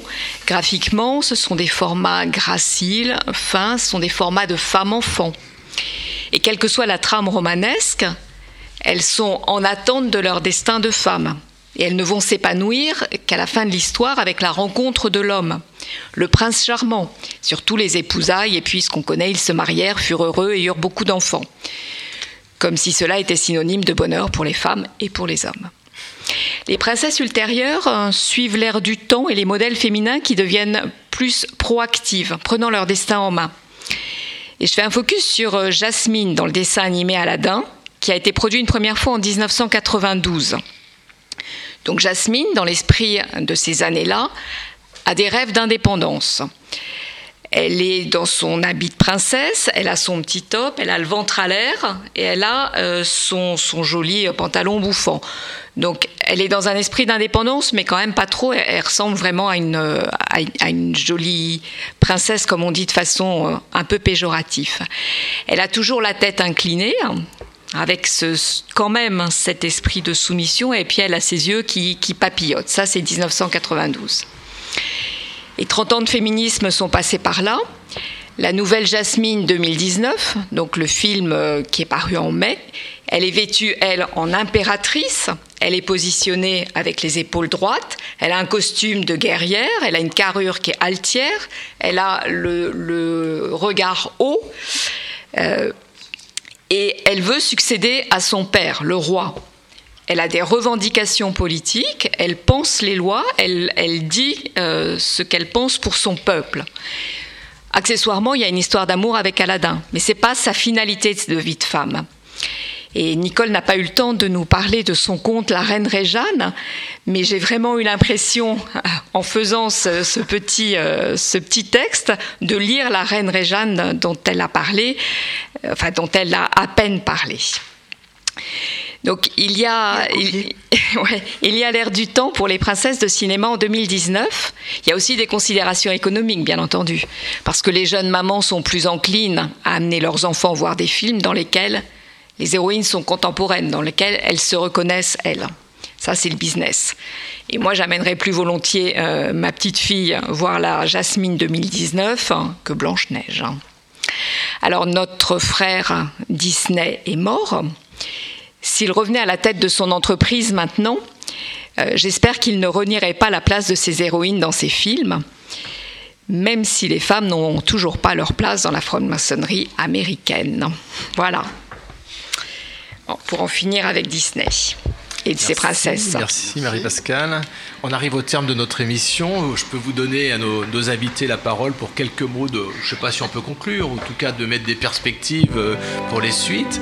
On mettra, on mettra vos livres euh, en, en- en visu euh, sur le site de Radio Delta pour que nos auditeurs qui s'intéressent à ce que vous avez dit puissent continuer par vos ouvrages. Euh, je, vais, je vais juste prolonger ce que. Je ne sais plus ton prénom. Marie-Pascale. Marie-Pascale disait. Euh, concernant euh, Blanche-Neige, euh, le- la méchante reine a voulu la tuer et elle a demandé au chasseur de le faire. Or, le chasseur, quand on le regarde dans la première version, je ne connais pas les versions modernes, euh, la première version, le chasseur, il est habillé tout de vert vêtu. Donc, c'est, il est dans les, ch- les choses cachées. Hein. Autre point très intéressant, les euh, Blanche-Neige, elle est recueillie, recueillie par la maison où il y a les comment on appelle les, les nains. Bon, ils sont au nombre de sept déjà. Hein C'est pas un hasard. Et, et ils sont petits et ils sont sous la terre. Et ils extraient la materia prima. On est dans l'alchimie là, œuvre noire. Et, donc, le simple baiser du prince, ça va, faire, ça va passer à l'œuvre en rouge. Voilà, à peu près. Une, interprétation, moi, j'ai pas travaillé sur le sujet. hein, c'est comme ça c'est le sujet d'un prochain livre, hein, non Ça va Ouais, je sais- oui, c'est possible. Je- juste, oui, pour dire euh, bon, deux choses. Euh, D'abord, euh, ce rouleau magique qui lui est donné, qu'est-ce que c'est le rouleau? Est-ce que c'est des tables de la loi? Est-ce Ah. que c'est la loi euh, nécessaire pour que la société fonctionne? Est-ce que c'est la loi qu'on doit se donner pour, euh, parce qu'on ne- peut pas accéder à ses désirs indéfiniment et accumuler les biens, etc. Là, ça se retrouve aussi bien chez Nathan que, que dans le panache où il part avec ses objets entourés de fumée et tout le monde se précipite pour les acheter. Puis un jour, il n'y a plus de fumée. Alors, je voudrais juste terminer sur euh, euh, une petite citation parce que pour vous dire que ce n'est pas des contes qui sont ennuyeux, j'ai essayé de les rendre drôles. Donc, cette fumée un jour disparaît et, alors plus personne n'achète les marchandises qui sont plus que de vulgaires objets et ne sont plus magiques du tout. Elles n'intéressent plus personne. Alors là, il s'aperçoit qu'il a gaspillé tout ce qu'il avait, qu'il ne pourra pas rentrer chez lui. Sa fiancée ne, ne l'attendra pas, elle ne sera pas contente. Et alors, il faut qu'il retrouve de la fumée absolument. Alors, il, va il finit par trouver à Pondichéry un vieux sage qui lui dit Pourquoi voulez-vous de la fumée? Il lui répond Vous voulez, il lui dit Vous voulez jeter de la poudre aux yeux? Chez nous, un proverbe dit que les hommes sont faciles à berner et que quand on les trompe, ils n'y voient que du feu. Chez vous, je suppose que l'on dit la même chose avec d'autres mots. Vous employez, je crois, l'expression Il n'y a pas de fumée sans feu. En achetant la fumée, vous croyez disposer du feu. Plus la marchandise est entourée de fumée, plus vos acheteurs croient qu'elle est précieuse. Les hommes sont prêts à gaspiller ce qu'ils ont acquis, même à grand-peine. Chez nous, ce n'est pas comme ça. Si on a besoin de quelque chose, on l'achète. Sinon, on détourne le regard de toutes ces choses étalées en tout lieu. On ne se laisse pas enfumer. Ce dont on n'a pas besoin, on le donne à qui en aura l'utilité. Mais puisque vous trouvez des gens heureux d'acheter du vent ou de la fumée, vous avez raison de leur en vendre et je vais vous en donner. Tant pis pour eux, s'ils étouffent, ils ne méritent pas autre chose. On a une Marie- question Marie-Pascale de Saint-Exupéry. auditeur qui se réveille sur la fin. On a une question auditeur d'un, auditeur qui nous suit depuis le début de l'émission, qui s'appelle Patrick euh, V. Patrick Vidal, et qui, demande, qui demande en fait à Jean-Laurent quel est le score du, du match euh, France, euh, France-USA. Eh ben, je ne sais même pas. je- Parce qu'il écoute l'émission et il veut savoir le score. Bon, bah, écoute, Malheureusement, va- je ne sais on va- pas. On va le renvoyer sur les sites Oui. internet euh, traditionnels. Mais Jean-Laurent, puisque vous avez le- la bouche près du micro, peut-être vous nous pouvez Ah nous oui. faire quelques annonces. Oui, alors, des- annonces d'événements, de colloques, de congrès, de d'événements. Alors, vous De savez que, France. oui, vous savez que l'été est quand même euh, propice à une certaine accalmie de l'activité maçonnique, de l'activité intellectuelle tout court d'ailleurs. En général, euh, le soleil euh, juilletiste et haussien est peu propice à l'activation des neurones. Sauf pour les sœurs et les frères qui achètent les cahiers de vacances des francs-maçons. Exactement, de Philippe Benamou. euh, su- sur la plage. Alors, pour là, je crois, euh, 33e année consécutive, il y a les tenues d'été qui sont organisées à la Grande Loge de France par trois loges qui s'appellent Espéranto, l'Étoile et Jean Scott Érigène. Euh, cette année, le thème générique sera Vivre ensemble. Et il y a trois conférences publiques, c'est-à-dire ouvertes aux frères, euh, aux sœurs des obédiences amies, ainsi qu'à nos amis euh, non-maçons. La première aura lieu mardi prochain avec euh, Jean-Jacques Zambrowski. Ça sera intitulé Liberté, égalité, fraternité. hein. C'est une conférence publique, donc vous êtes toutes et tous invités. C'est organisé par la loge 1001 L'Étoile. Le mardi 30 juillet, toujours seconde, euh, troisième, deuxième pardon, euh, tenue d'été sous forme de conférence publique, François Bénétin euh, traitera Tolérer ou vivre ensemble. Et non pas Benetton. Bénétin, euh, organisé par la loge, la loge Espéranto. Et enfin, le mardi 27 août, Pierre-Marie Adam, euh, grand maître de la Grande Loge de France, toujours en conférence publique, traitera de vivre ensemble. Et cette euh, conférence publique sera organisée par la loge de recherche Jean Scott Érigène. Donc euh, ces, ces conférences, pour y assister, il faut aller sur le site de la Grande Loge, s'inscrire. Oui, oui, il faut venir, tout Il faut simplement. venir, c'est oui. rue Puteaux, hein, au siège de la Grande C'est c'est au siège de la, de la Grande Loge de France, rue Puteaux. Et dans l'intervalle, donc c'est tous les mardis, tous les mardis, il y a des tenues, euh, j'allais dire, normales de la, de, de la Grande Loge de France. Donc pour les, les frères de la Grande Loge et les obédiences amis. Et c'est climatisé. Je suis pas sûr. Pas sûr, je crois pas. Alors, euh, on arrive au terme de notre émission. Avant de, avant de, de clore, euh, non pas ces travaux, monsieur, on clore ces travaux. Je voudrais juste euh, d'abord remercier les, les, les éditeurs qui nous envoient régulièrement des revues ou des livres hein, pour qu'on en parle à l'antenne ou sur nos, sur nos sites. Bravo. Alors en particulier, euh, point de vue initiatique, hein, merci euh, Jean-François, le point de vue initiatique, le PVI numéro 192, donc c'est la, la revue de la Grande Loge de France qui est destinée non pas aux francs-maçons, mais vraiment à tout le monde. On peut l'acheter sur Internet, on peut l'acheter à la, à la FNAC. Et, et le numéro 192, euh, le titre c'est Francs-maçons à la Grande Loge de France. Donc, quelle est la spécificité de la franc-maçonnerie à la Grande Loge de France? Alors je cite également une revue qui est une revue euh, indépendante, interobédentielle, qui s'appelle Le Maillon, hein, le maillon de la chaîne euh, maçonnique. Euh, le dernier numéro 145 qui vient de paraître, et en particulier un très bel article de notre sœur Marie-Dominique Massoni, qui s'intitule De la conscience à l'intuition du principe. Alors on salue euh, Marie-Dominique si tu nous écoutes. Salut Et enfin, euh, rappelons que la Grande Loge Féminine de France publie non pas une revue, mais des ouvrages hein, sur la collection Voix d'initiés. Euh, que j'ai eu le plaisir de découvrir euh, au, moment de la, de la Grande Loge de la Grande Loge Féminine de France, puisque j'étais euh, pour la librairie d'Etrade. Et donc j'ai rencontré les, les sœurs qui, étaient, qui avaient le stand sur Voix d'initié et qui m'ont gentiment donné quelques numéros, et en particulier un des derniers numéros qui s'appelle L'eau, la vie et les femmes, que j'ai trouvé assez intéressant, même remarquable, puisque l'eau, le thème de l'eau est traité bien sûr d'un point de vue symbolique, mais pas seulement, aussi d'un point de vue euh, l'eau comme nécessité à la vie, et puis aussi l'eau, euh, euh, l'eau qui manque Mais dans certains pays, et où il y a euh, évidemment des, des actions à faire euh, de ce côté-là. Alors c'est pas c'est pas une revue, hein, c'est vraiment des ouvrages euh, qui sont des, des- des collections d'articles qui sont écrites par les sœurs des loges de la Grande Loge féminine de France. Voilà, voilà, c'était pour les, pour les livres euh, en question. Alors, on va nous se retrouver pour un 2-3 soleil euh, lors de notre prochaine émission. C'est la rentrée, c'est le 27 septembre. Sur le thème, euh, bah, on vous verrez bien, hein, sur le thème. euh, Sur le thème, vous verrez bien. Je, je peux ajouter juste un mot Oui, bien sûr, Euh, que la collection s'appelle La philo en minuscule et qu'elle est publiée chez Cécile Langlois. D'accord. Merci, on mettra ça sur notre site, bien sûr. Et je tiens à laisser la parole à Gilles pour Et l'oiseau. Et 1-0 pour les USA. Ok. On va oublier le score. Oui, alors, euh, oui, plusieurs choses. Euh, déjà, merci à tous les donateuses, donatrices et autres donateurs pour euh, le Donatella. notre crowdfunding qui a eu un succès symp- sympathique puisque nous avons recueilli pas mal d'argent, 3400 3340 euros à peu près, euh, ce qui nous a permis de racheter un peu de matériel, etc., etc. Donc merci beaucoup.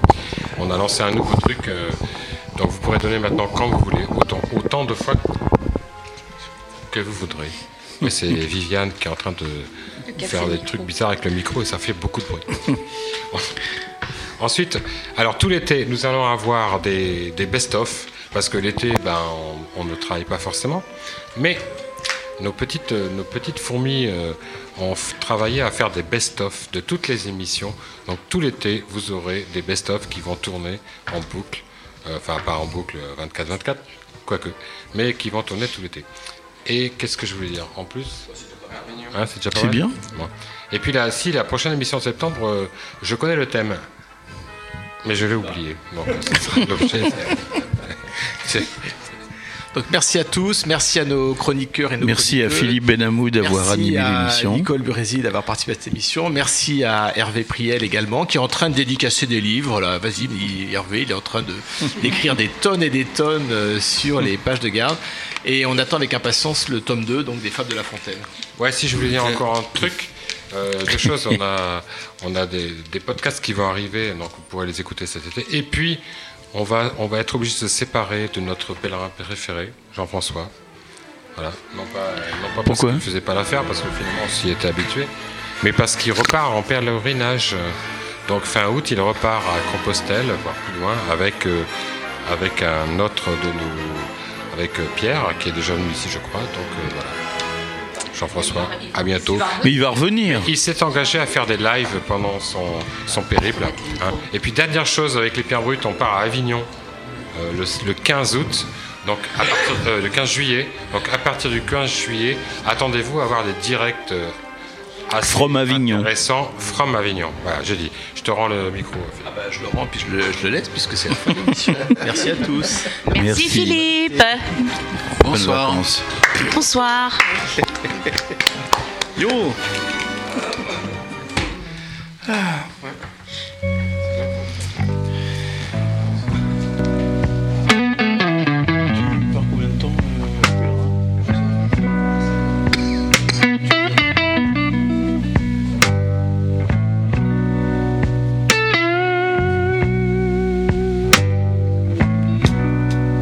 I done ran into my baby and finally found my old blue jean.